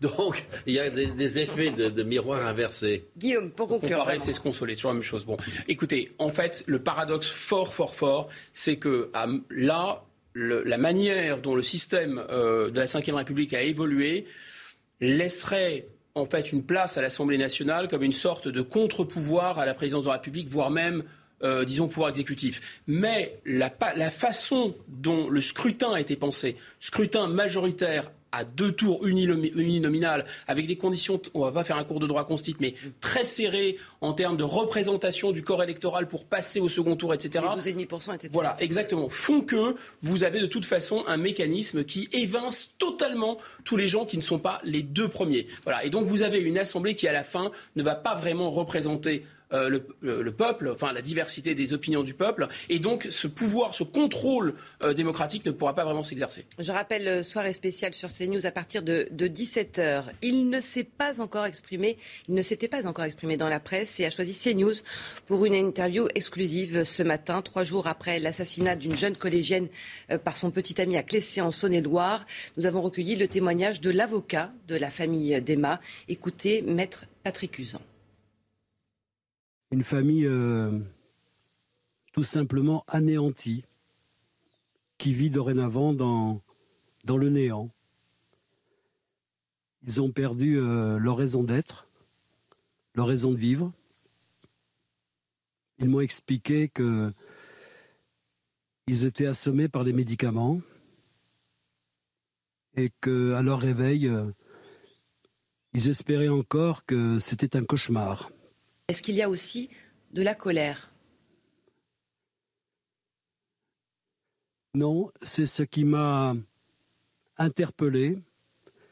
C'est une famille euh, pleine de retenue, d'une très grande dignité, qui euh, ne livre pas euh, ses sentiments, qui veut surtout pas médiatiser leur indescriptible douleur. Ils n'ont pas de colère pour l'instant. On a entendu, Maître Patrick Usan, beaucoup de, témoignages, mais évidemment rien de la part des proches d'Emma. Euh, qu'est-ce qu'ils vous ont dit de leur fille? Comment était-elle, cette, cette euh, collégienne? Ce qui a euh, ajouté à l'immense douleur des parents, c'est d'avoir entendu sur certaines chaînes de télévision des personnes qui savent tout mais qui ne savent rien dire qu'ils étaient profondément choqués et étonnés qu'Emma ait pu échapper à la vigilance de ses parents en sortant entre minuit et 4 heures du matin pour aller à la rencontre de celui euh, qui a mis fin à ses jours. Alors qu'il s'agit euh, de parents euh, bienveillants, attentifs à leur enfant, lui laissant une grande liberté d'adolescente, mais veillant sur elle avec beaucoup de rigueur. Si Emma a pu échapper à leur vigilance deux ou trois fois pour aller à la rencontre de ce garçon, c'est à leur insu, en dépit de la bienveillante éducation euh, qu'ils lui ont conférée. Et c'est un drame que tous les parents peuvent vivre. Il est impossible de dire qu'ils ont défailli à la prudence et à l'éducation des parents. Voilà pour euh, les mots euh, très forts ce matin de maître Patrick Usan, l'avocat de la famille d'Emma, des propos très dignes évidemment. Il est 9h16 minutes tout juste, les principaux titres de l'actualité avec vous Arthur Muriot. Les bureaux de vote sont ouverts depuis plus d'une heure. 48 millions, d'électeurs sont appelés à se rendre aux urnes au Havre, ville dont il est le maire. L'ancien Premier ministre Édouard Philippe a voté comme lui. Vous avez jusqu'à 18 heures pour vous rendre dans votre bureau de vote, 20 heures si vous habitez dans certaines grandes villes. L'Ukraine, bientôt fixée sur son entrée au sein de l'Union européenne. C'est en tout cas ce qu'a promis la présidente de la Commission européenne, Ursula von der Leyen. Dans une vidéo publiée cette nuit, Volodymyr Zelensky a réagi à cette déclaration. Je suis sûr que nous recevons recevront bientôt une réponse sur le statut de candidat de l'Ukraine. Je suis convaincu que cette décision peut renforcer non seulement notre État, mais aussi l'Union européenne tout entière. Réponse probable en fin de semaine prochaine. Ils étaient des milliers à manifester dans plusieurs villes des États-Unis. Leur revendication, un meilleur encadrement des armes à feu dans le pays. Les dernières fusillades, dont celle dans l'école d'Uvalde, qui a causé la mort de 19 écoliers et de deux enseignantes, ont entraîné ces mobilisations. Le président américain Joe Biden a affiché son soutien aux manifestants et demande une nouvelle fois au Congrès de faire quelque chose pour mieux contrôler les armes dans le pays. La guerre en Ukraine euh, et les forces russes ont organisé hier une cérémonie de remise de passeports à des habitants de la ville occupée de Kherson. Une image très symbolique. On en parle juste après euh, les précisions d'Augustin Donadieu. Des passeports russes dans les mains d'anciens Ukrainiens. Une nouvelle preuve, s'il en fallait une de plus, que la Russie a conquis ce bout de terre de l'Est de l'Ukraine. Hier à Kherson, ils étaient 23 résidents locaux à obtenir ce titre tant attendu. Je suis heureux, c'est un grand moment dans ma vie, un moment historique. Ce n'est pas seulement mon bonheur, je pense qu'il y a beaucoup de gens ici en Ukraine qui attendaient aussi ce moment. Depuis la prise de Kherson par les soldats du Kremlin début mars, de nombreux habitants de la ville avaient émis le souhait d'obtenir la citoyenneté. En témoignent ces longues files d'attente hier devant ce centre administratif. Chaque jour, des milliers de personnes se présentent au bureau des passeports. Plus d'une centaine de questionnaires et de dossiers administratifs sont remplis quotidiennement pour obtenir la citoyenneté. Ils sont immédiatement envoyés à la Fédération de Russie. Fin mai, Vladimir Poutine avait annoncé l'instauration d'une procédure simplifiée pour permettre aux séparatistes de distribuer des passeports russes. Selon la télévision du Kremlin, la distribution de ce sésame pour certains a également commencé dans la ville de Militopol, une étape de plus dans la conquête de la mer d'Azov. Et un pas de plus vers l'annexion, euh, Harold? Bah, ça, c'est déjà fait dans ce style euh, en Crimée, mmh. n'est-ce pas? Mais là, on a échangé en bloc tous les passeports. Mais il y a une raison à tout cela, parce que euh, depuis 2008, déjà, euh, Vladimir Poutine a instauré une règle comme quoi toute personne qui était rattachée à la Russie culturellement, linguistiquement ou autre, pouvait demander la nationalité russe. Donc on distribuait des passeport en Abkhazie, en Ossétie du Sud. Et à partir de ce moment, là où vous vous trouvez avec votre nationalité russe, vous pouvez être défendu par la force armée russe.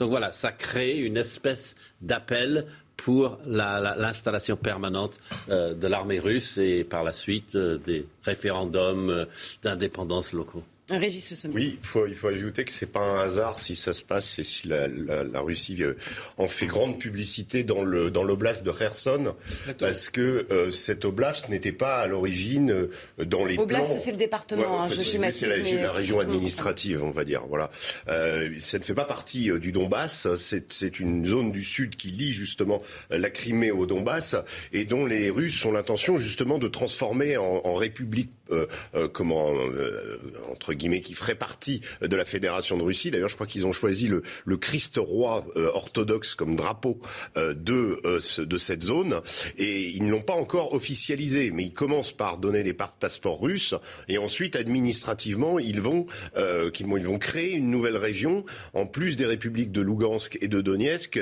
qui ont déjà été en partie enfin dans lesquelles il y a encore énormément de combats. Donc c'est une stratégie. La question c'est jusqu'où vont aller. Parce que si on considère que euh, la, zone d'Odessa, dont on pourra, on peut, je ne sais pas si on, aura le temps d'en parler à propos du blé, mm. mais la zone d'Odessa aussi est considérée comme euh, russophone entre guillemets, et elle, elle, elle, elle joint justement la, la, la, Transnistrie, qui est cette région séparatiste de la Moldavie, euh, qui elle est comment dans l'escarcelle des Russes. Donc est-ce que Vladimir Poutine va-t-il essayer de faire toute une jonction qui, qui priverait l'Ukraine de tout accès à la, mer? Ça, ça va être la question, et donc l'importance aujourd'hui d'acter et de donner des passeports euh, à, des citoyens euh, ex-ukrainiens, les, les faire russes à Kherson, ça, ça fait peut-être partie de la stratégie de Poutine. Cette distribution de passeports montre clairement qu'il y a deux visions de, euh, du, du, conflit. Il y a la vision ukrainienne, qui est la vision du droit international, qui est la vision légale, c'est-à-dire qu'il y a un État qui est agressé par un autre. C'est ce qu'un expert en relations internationales qui s'appelle Thomas Gomar a dit. Il a dit c'est une guerre impériale, impérialiste, un empire veut récupérer ses marches avec l'arme nucléaire, guerre impériale avec l'arme nucléaire. Donc c'est une agression. Et puis du côté russe, c'est rien d'autre qu'une guerre de sécession en fait, puisque euh, l'Ukraine avant 91 a été euh, euh, faisait partie de la Russie, notamment ces, ces territoires-là étaient russes, alors qu'il y a des parties de l'Ukraine qui sont vraiment qui n'avaient jamais été russes pour le coup, mais cette partie-là avait été russe pendant mm. des siècles, et donc pour eux c'est une guerre de sécession. Je rappelle que la guerre de sécession entre le sud et le nord des États-Unis, ça fait 600 000 morts, puisque l'enjeu de la guerre de sécession, c'était les Sud voulaient se séparer du nord. Donc vous voyez, il y a deux lectures de la guerre complètement différentes. Euh, ce qui est vraiment frappant euh, dans cette affaire, c'est que, d'une certaine façon, Vladimir Poutine brûle ses vaisseaux en distribuant des passeports russes, surtout dans cette région où il y a des contre-offensives d'ailleurs ukrainiennes. Ça veut dire que c'est sans retour en arrière. Parce que s'il décrète que c'est la Russie, on y reviendra évidemment. On parlera aussi des Européens très divisés sur la candidature de l'Ukraine euh, pour intégrer l'Union européenne. Et on revient dans un instant avec aussi évidemment la question de la participation lors de ce premier tour des élections législatives. A tout de suite. 9h30 en direct dans la matinale week-end, toujours en compagnie de Guillaume Bigot, Harold Iman, Philippe David et Régis Le Sommier. Vous vous apprêtez à élire la prochaine Assemblée nationale qui s'agera pour les 5 ans à venir. Près de 6300 candidats euh, pour 577 sièges de députés. Ce sont eux qui votent les lois et contrôlent le gouvernement. Nous rejoindrons euh, Clémence Barbier dans le 11e arrondissement de Paris alors que la question majeure est celle de la participation.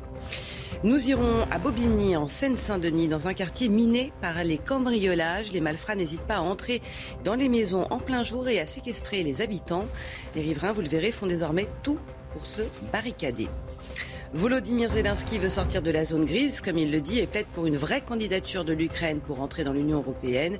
Ursula von der Leyen assure que la Commission européenne donnera son avis la semaine prochaine, mais les 27 sont très divisés.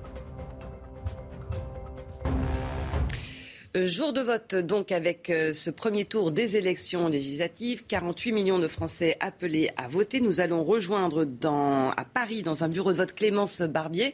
Vous avez suivi euh, l'ouverture. C'était il y a une heure et demie maintenant. Est-ce qu'il y a, Clémence, du monde autour de vous dans ce bureau de vote? Eh bien Isabelle, c'est euh, assez calme. Et pour vous donner euh, une idée, euh, depuis l'ouverture à 8 heures donc, de ce bureau de vote, un peu plus de 90 électeurs se sont déplacés sur les 1670 inscrits. Nous avons euh, discuté avec euh, les assesseurs qui constatent effectivement que l'affluence est moindre qu'au présidentiel. Et la participation, vous l'avez dit, est l'enjeu de ce scrutin. On s'en souvient en 2017, euh, lors des dernières élections législatives, le taux d'abstention avait atteint des records. Aujourd'hui, les Parisiens ont jusqu'à 20h pour se rendre aux urnes et donc choisir leurs députés.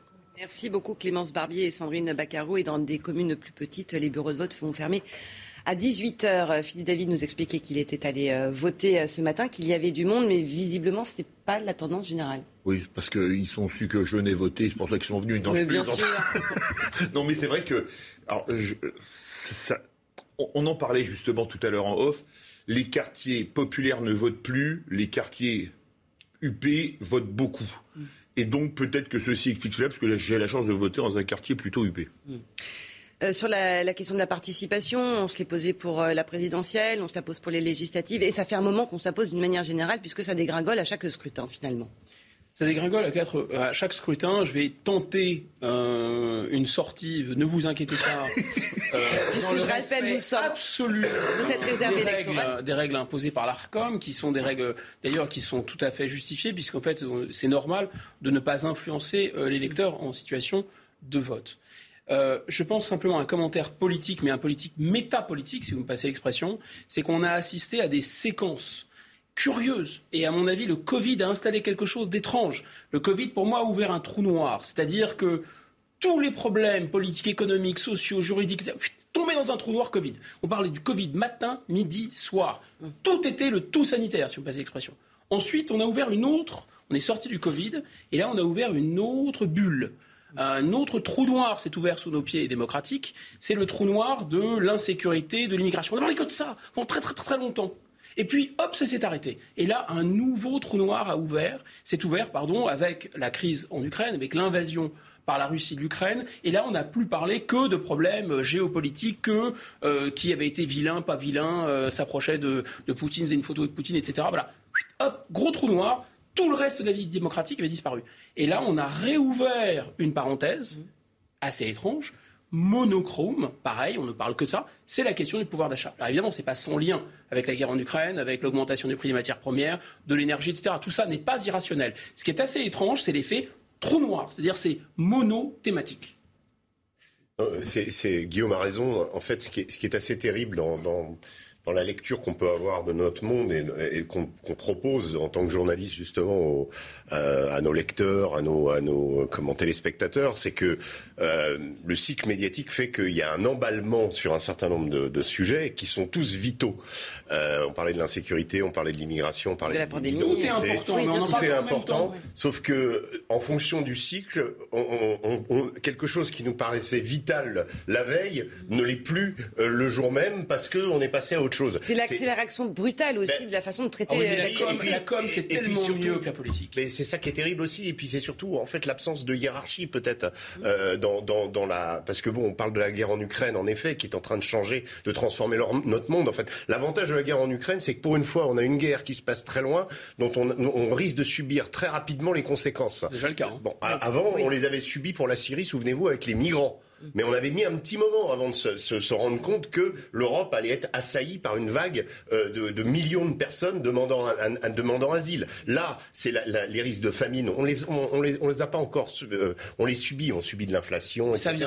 Mais ça va venir. C'est là où c'est. Euh, mais, mais en effet, le problème qu'on a, et je ne sais pas comment le résoudre, parce qu'on est sur des cycles d'actualité de 24 heures sur 24, 7 jours sur 7, et il faut alimenter toujours la machine. Mais malheureusement, eh bien, on a parfois des choses essentielles euh, qui passe. Et euh, peut-être que la campagne électorale euh, aussi est passée un peu dans ce trou noir. elle a été comment aspirée et que bon. C'était la démonstration de, de, Guillaume. on arrive aujourd'hui. Moi, va. Je j'interdirais l'utilisation par les politiques des agences de com. Hein. Enfin, je, pense, je pense que c'est un, gros problème. mais c'est ce qu'il y a d'absolument terrible, parce que moi je crois qu'il n'y a pas eu de campagne. Mais il n'y en a pratiquement pas eu pour les présidentielles parce qu'on ne parlait que de l'Ukraine. Il n'y en a pas eu pour les législatives parce qu'on a beaucoup parlé de l'Ukraine un peu d'une chose à droite à gauche, on a attendu le nouveau gouvernement un mois, etc. Mais on a eu des élections sans campagne. En 2017, il y a eu, là on peut en parler, hein, c'est du passé, l'affaire Fillon le 25 janvier, euh, lancée par le canard enchaîné, a désingué un candidat et a plié l'élection. Cette année, euh, c'est pas le canard enchaîné, c'est l'invasion de l'Ukraine par Poutine qui a plié la présidentielle. Il y a un certain nombre de scandales aussi qui ont égrené euh, diverses parties. Mais c'est pas c'est pas l'aboutissement d'un très long processus qui s'est enclenché il y a déjà très longtemps, peut-être avant même l'inversion du calendrier électoral. Bien sûr que si, mais ce qui est important de souligner, c'est que ce n'est pas euh, ce qu'on est en train de dire, c'est pas du complotisme, c'est pas un acteur parmi d'autres qui a utilisé cette thématique à son profit. Peut-être certains ont-ils eu intérêt à, faire ça.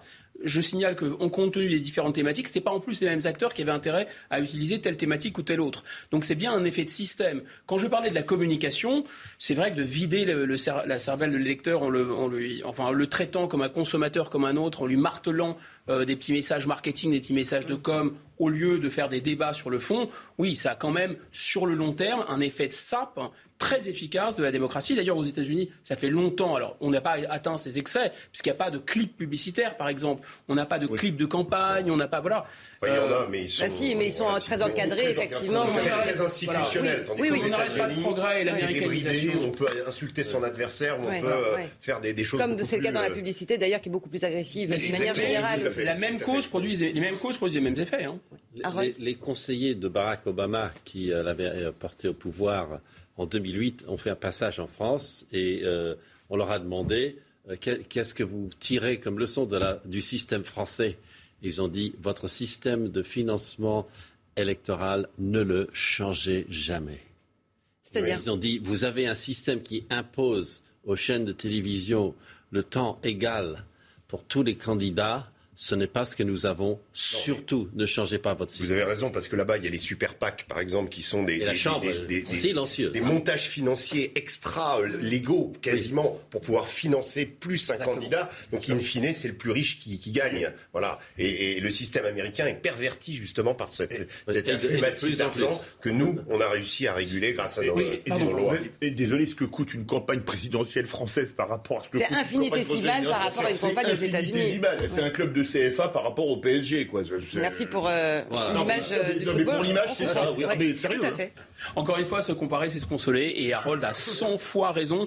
Oui, bien sûr que c'est la dérive est, beaucoup moins, est beaucoup plus importante aux États-Unis. La communication, c'est plutôt sur le fond du traitement des sujets plutôt que sur la question euh, du temps de parole, par exemple, où je pense que les choses sont plutôt bien faites en France. La question du financement, il y aurait deux, trois choses à en dire, parce que l'article 3 de la Constitution dispose, sauf si mon souvenir est exact, que les partis se forment librement. Mais en fait, comme vous avez du financement à hauteur des scores que vous avez déjà, Écoutez, euh, normalement sur un marché, vous pouvez, il n'y a pas de barrière à l'entrée. Vous voyez, vous pouvez euh, fabriquer une nouvelle offre politique. Là, pour fabriquer une nouvelle offre politique sans argent, bonjour.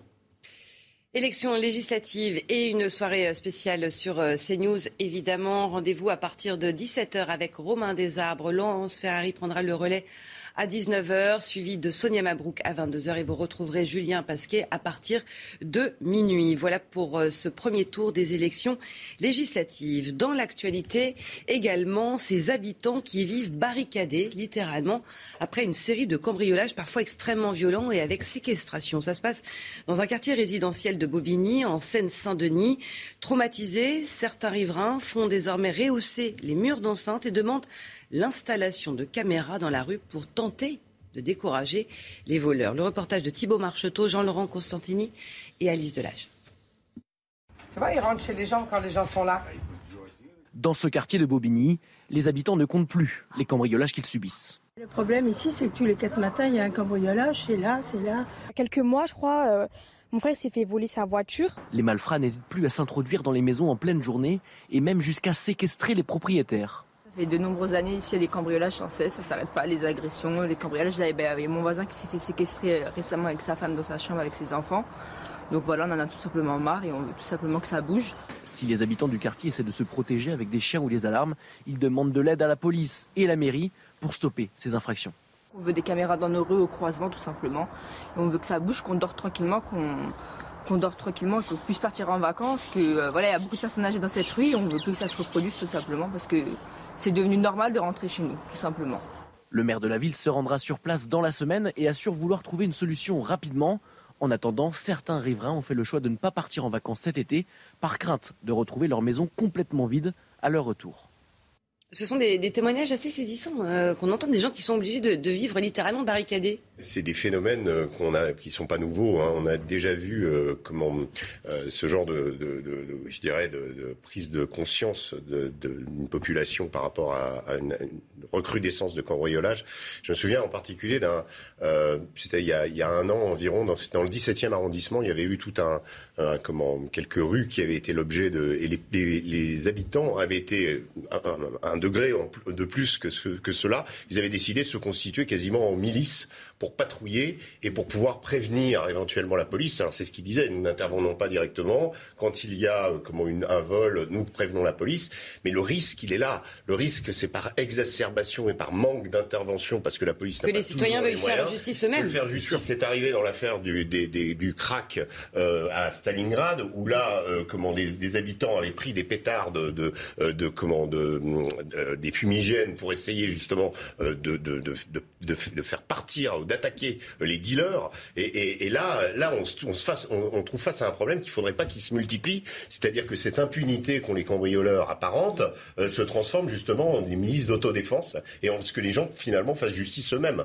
Philippe. Il y a fort à parier qu'après avoir fait leur méfait il y a 15 jours à Saint-Denis, les Anglais soient débarqués maintenant à Bobigny, comme c'est dans le même département, et qu'on y va en direct par tramway. Non, je pense que ce sont les billets qui ont attaqué, les faux billets. C'est les faux billets, oui, vous avez raison. Non, alors ce qu'il y a quand même de dingue, c'est qu'on est théoriquement, je dis bien théoriquement, dans un état de droit, et que la sécurité, c'est la première des libertés.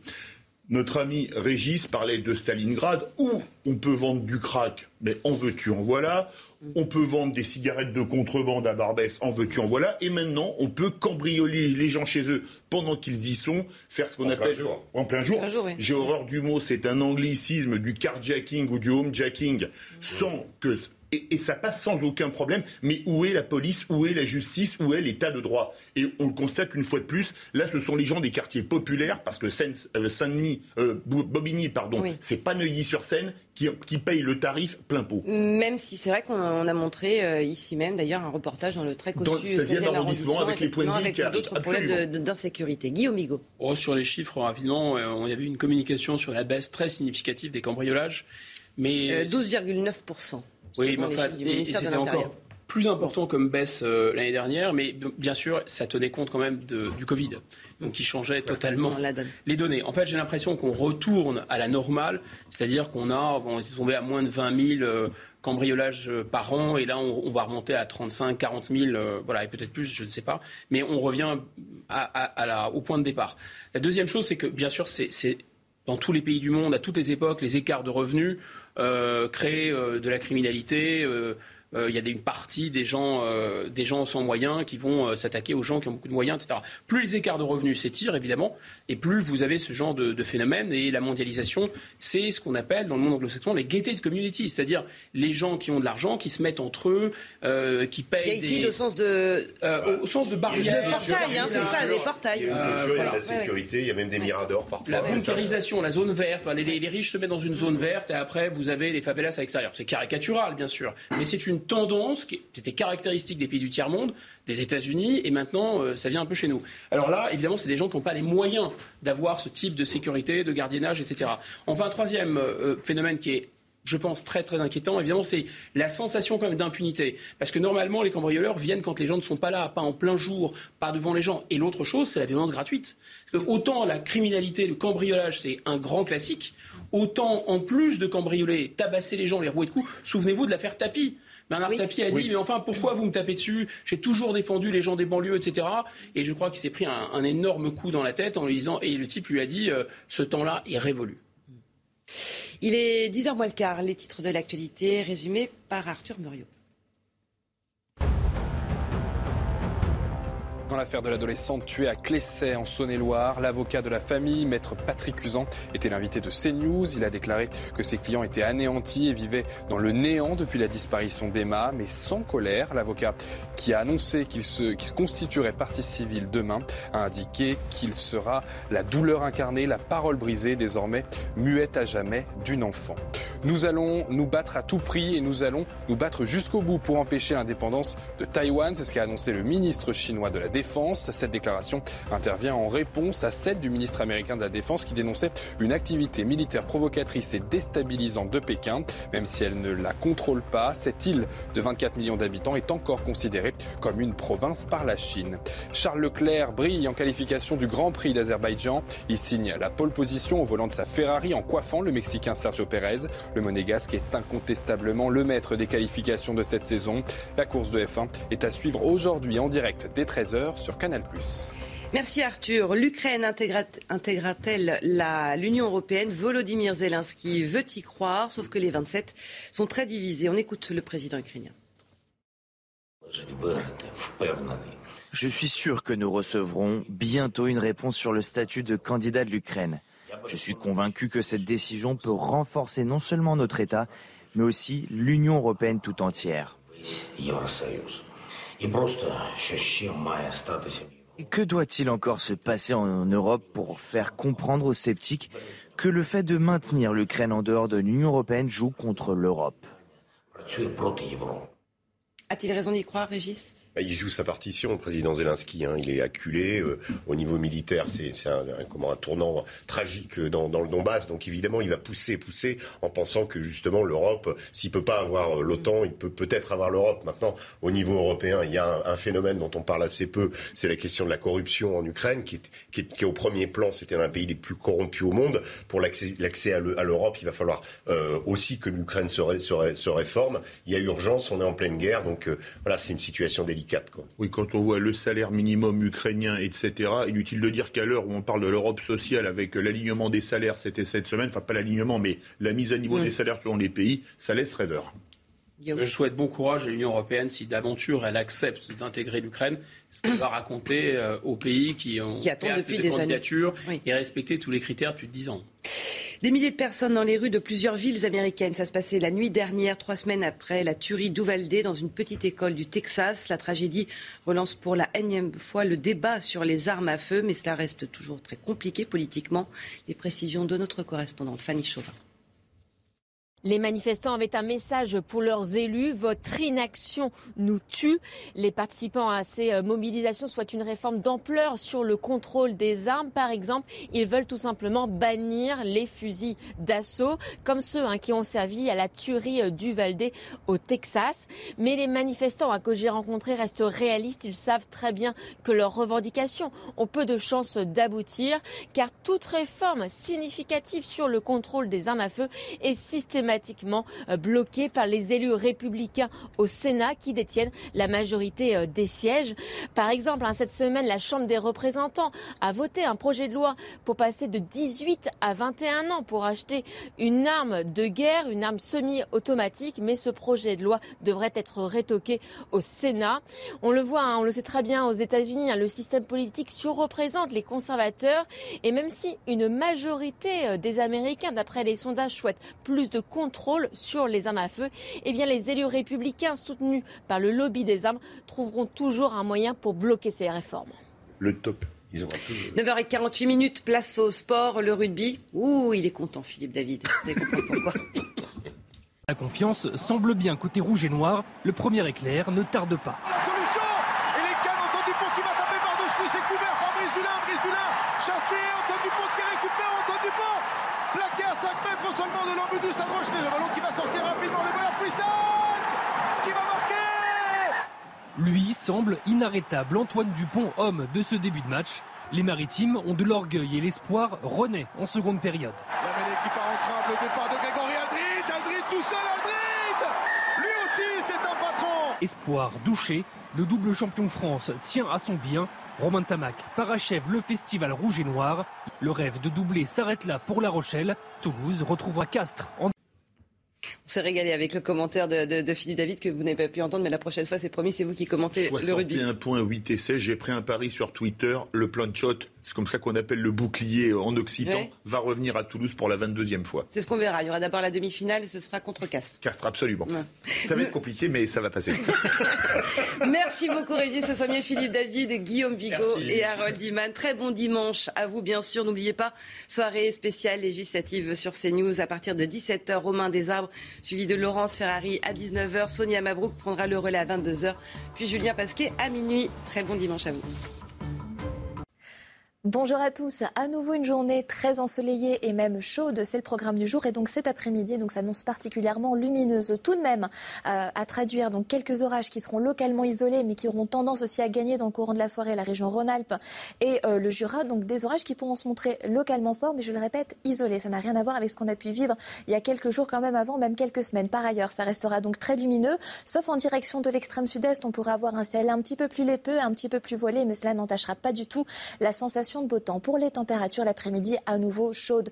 Le mercure va flamber, donc dépasser allègrement la part des 30 degrés. Ça se traduira surtout donc par la maximale en direction de la région Rhône-Alpes. On pourrait même prendre quelques degrés de plus en température de ressenti. En revanche, ça sera beaucoup plus tempéré vers les bords de Manche avec 21 degrés euh, pour le littoral de la Manche jusqu'à 22 degrés euh, du côté euh, de l'île. Quant à demain, à la mi-journée, c'est pareil, très beau temps, mais tout de même quelques orages de chaleur à manifester vers les massifs des Pyrénées, mais aussi des Alpes avec le mercure qui continue sa hausse progressive.